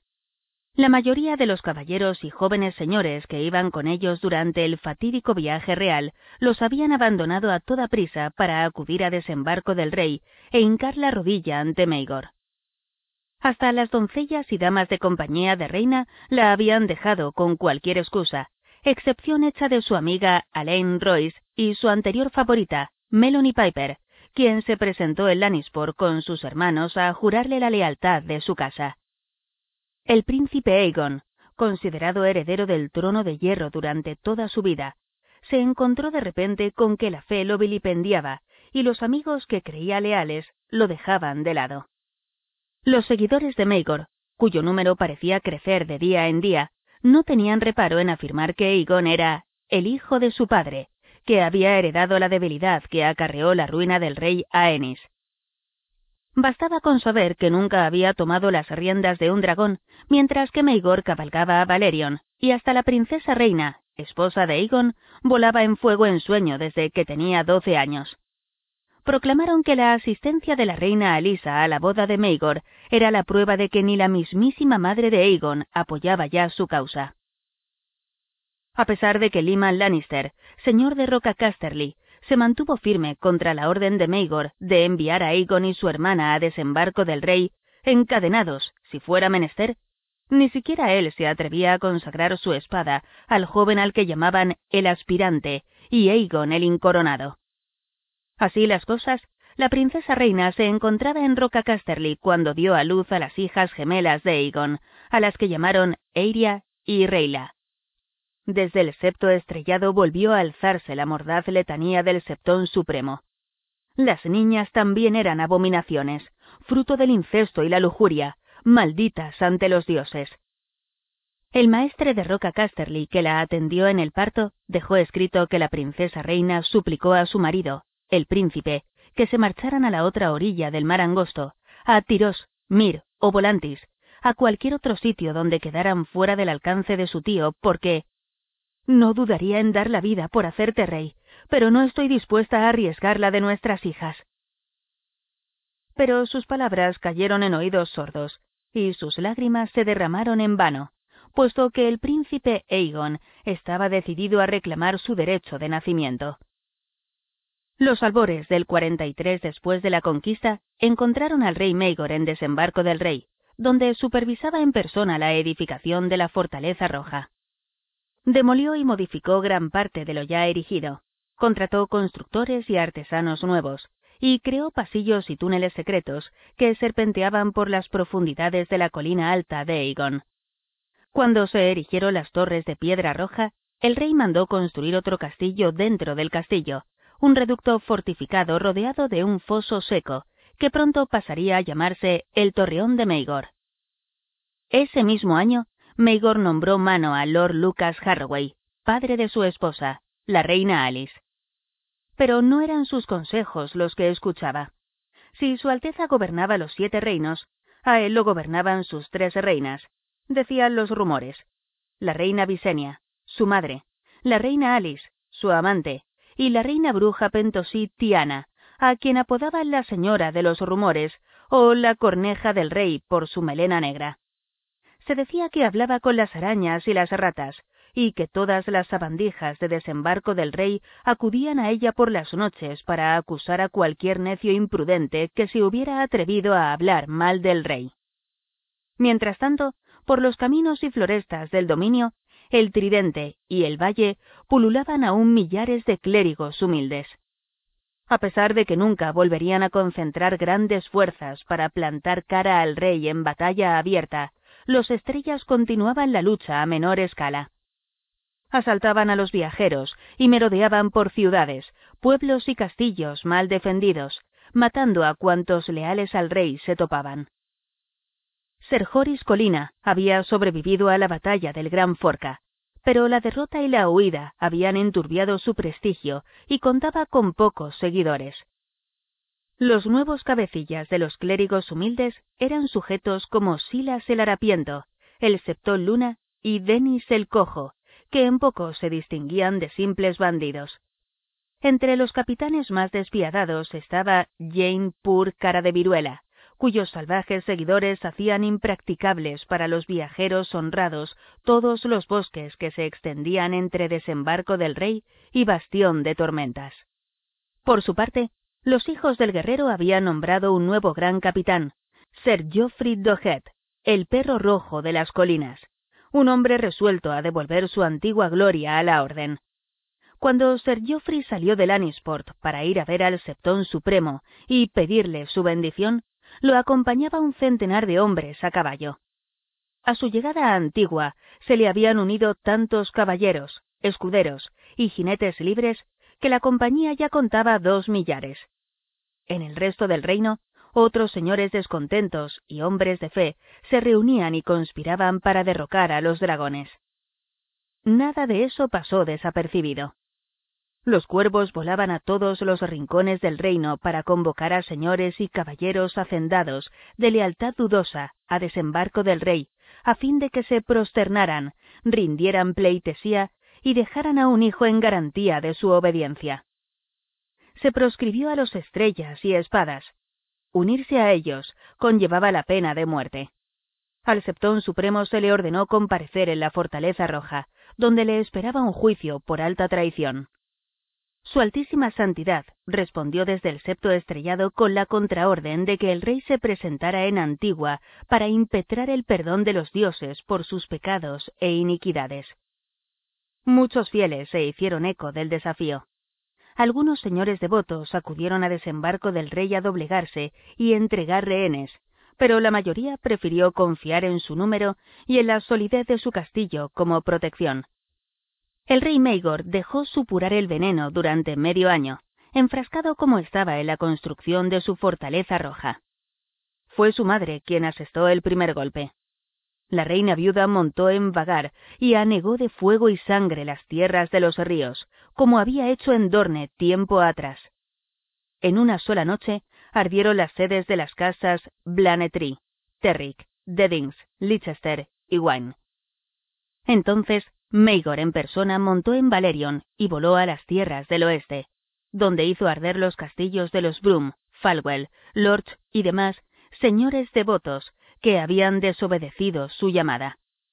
El último al que redujo a cenizas fue el de la casa Dohet.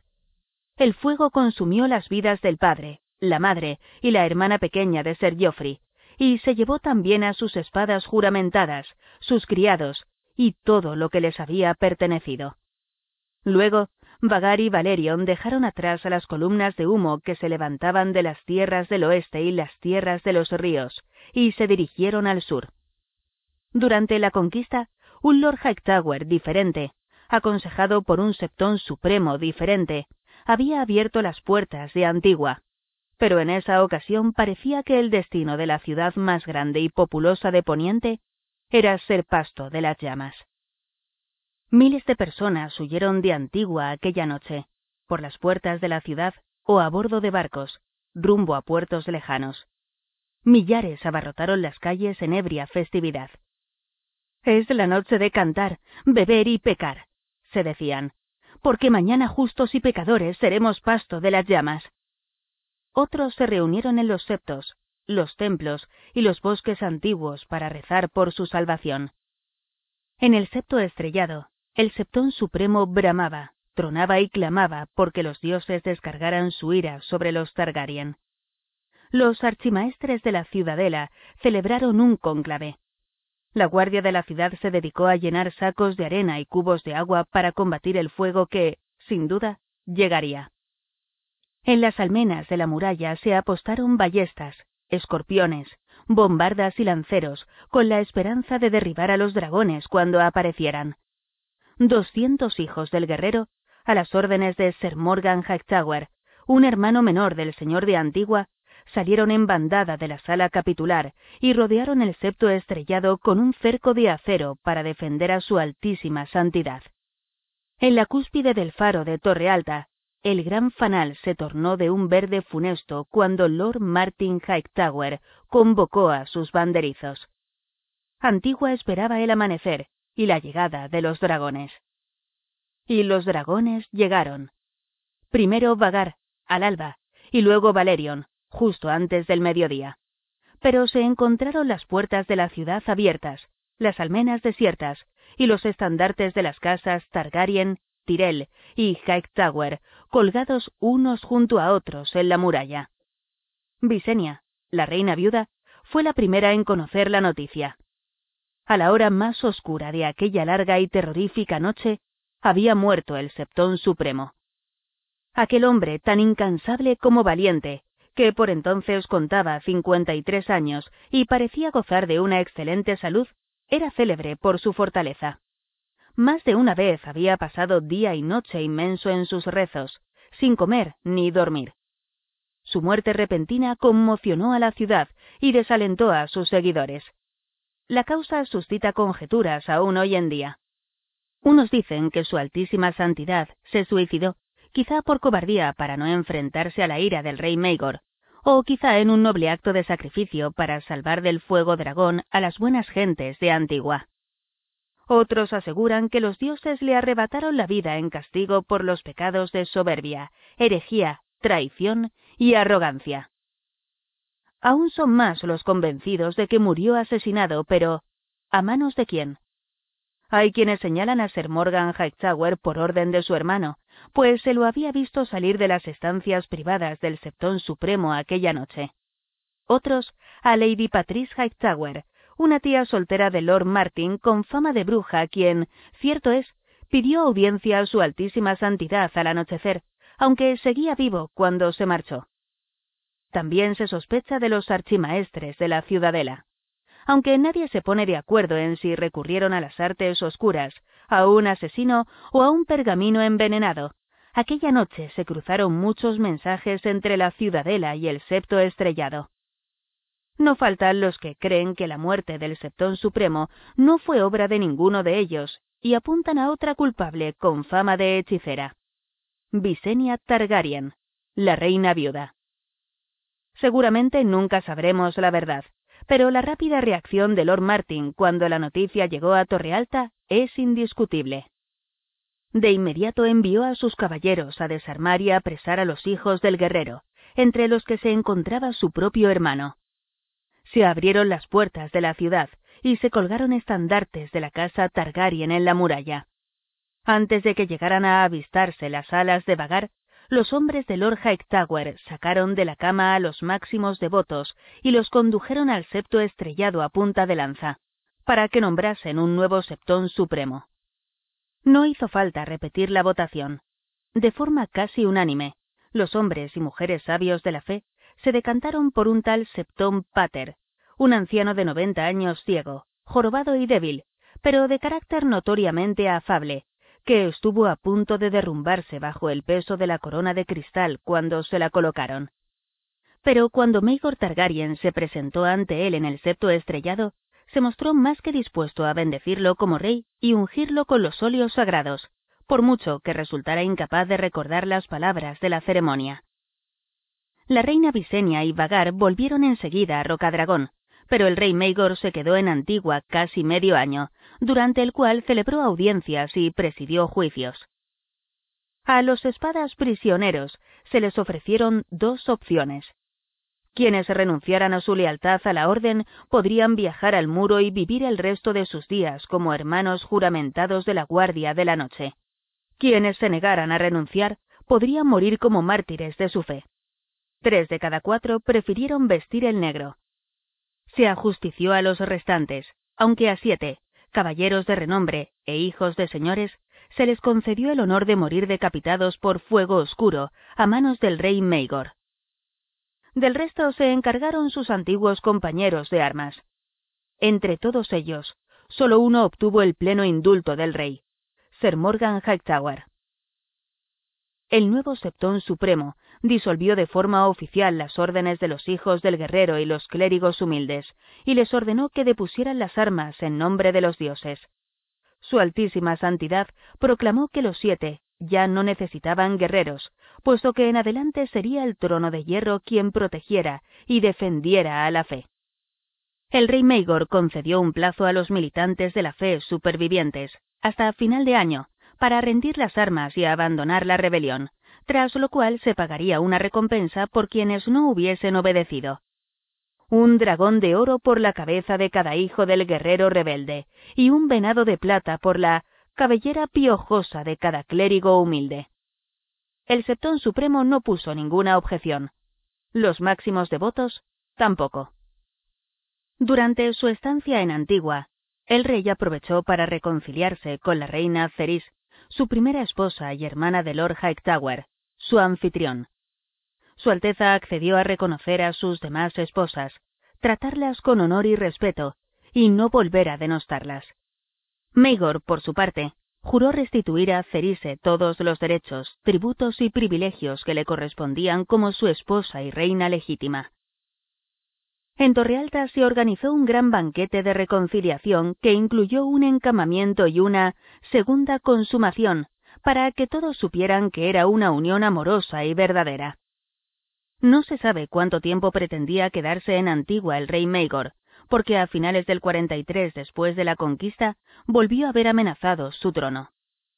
Su larga ausencia de desembarco del rey no había pasado desapercibida a su sobrino, el príncipe Aegon, quien no dejó escapar la oportunidad. Aegon el incoronado y su esposa reina salieron por fin de Rocacasterly, cruzaron a toda velocidad de las tierras de los ríos con un puñado de acompañantes y entraron en la ciudad, ocultos bajo sacos de grano. Con tan pocos seguidores, Aegon no osó sentarse en el trono de hierro, pues sabía que no duraría. Habían ido a buscar a fuego en sueño, la dragona de reina, y Aegon tenía intención de llevarse también a Azogue, la de su padre. En la arriesgada incursión contaron con la ayuda de amigos que estaban en la corte de Maegor, hastiados de la crueldad del rey. Los príncipes entraron en desembarco del rey en un carro de mulas, pero salieron a lomos de dragones, volando uno junto a otro. Aegon y Reina regresaron a las tierras del oeste para reunir un ejército. Como los Lannister de Rocacasterly aún no se atrevían a secundar abiertamente la causa del príncipe Aegon, sus partidarios se agruparon en el castillo de la princesa Rosada, sede de la casa Piper. John Piper, señor de la princesa Rosada, había puesto su espada al servicio del príncipe, pero era el parecer general que la instigadora había sido su pasional hermana, Meloni, la amiga de la infancia de Reina. Fue la princesa rosada donde Aegon Targaryen descendió del cielo a lomos de Azogue, acusó a su tío de tirano y usurpador y exhortó a todos los hombres honrados a unirse bajo su estandarte. La mayoría de los señores y caballeros que acudieron eran de las tierras del oeste y los ríos. Entre los señores estaba Lord Tarbeck, Lord Ruth, Lord Vance, Lord Charton, Lord Frey, Lord Paige, Lord Parren, Lord Farman y Lord Westerling, además de Lord Corbray del Valle, el bastardo de fuerte túmulo y el cuarto hijo del señor del nido del grifo. De Lannisport llegaron quinientos hombres bajo el estandarte de Sir Tyler Colina, un bastardo de Lima Lannister. Mediante aquella argucia, el astuto señor de Roca Casterly enviaba apoyo al joven príncipe sin mancharse las manos, por si acaso prevalecía Maegor. A la cabeza de las fuerzas de los Piper no iba Lord John ni sus hermanos, sino su hermana Melanie, lanza en ristre y ataviada con una cota de malla masculina. Cuando Aegon el Incoronado emprendió la marcha por las tierras de los ríos para defender su derecho al trono de hierro, quince mil hombres se habían unido a su rebelión. Él iba al frente a lomos de Azogue, la adorada dragona del rey Aenys. Aunque en sus filas contaba con curtidos comandantes y diestros caballeros, no había ningún gran señor que sustentara la causa del príncipe Aegon. Pero la reina Tiana, la señora de los rumores, advirtió por carta a Maegor de que Bastión de Tormentas, el Nido de Águilas, Invernalia y Roca Casterly habían estado comunicándose en secreto con Alisa, la reina viuda de su hermano requerían pruebas de que el príncipe de Rocadragón tenía posibilidades de vencer antes de declararse a su favor. El príncipe Aegon necesitaba una victoria. Maegor no le dio el gusto. Lord Harroway y Lord Tully salieron de Harrenhal y Aguas Dulces. En desembarco del rey, Sir Davos Darklin, de la Guardia Real, se puso al frente de cinco mil espadachines y se encaminó al oeste para salir al paso de los rebeldes del dominio acudieron Lord Pick, Lord Merryweather y Lord Caswell con sus ejércitos. La hueste del príncipe Aegon, en su lento avance, se mostró cercada por todos lados. Ningún contingente era tan grande como el suyo, pero tal vez su número que el joven príncipe, que solo tenía diecisiete años, no sabía qué dirección tomar. Lord Corbray le aconsejó que afrontase a los enemigos por separado antes de que pudiesen unir fuerzas, pero Aegon detestaba la idea de dispersarse y decidió continuar el avance hacia desembarco del rey. Al sur del Ojo de Dioses se topó con los desembarqueños de Davos Darklin que le cortaban el camino, apostados en terreno elevado y protegidos tras un muro de lanzas. Al mismo tiempo, los exploradores lo informaron de que Lord Merryweather y Lord Caswell se acercaban desde el sur y Lord Tully y Lord Harroway desde el norte. El príncipe Aegon ordenó atacar, con la esperanza de abrirse camino entre los desembarqueños antes de que los demás leales a su hermano le cayeran por los flancos, y montó en azogue para dirigir el ataque en persona. Pero apenas había remontado el vuelo cuando oyó gritos, miró abajo y vio que sus hombres señalaban algo. Valerion, el terror negro, había aparecido en el cielo del sur.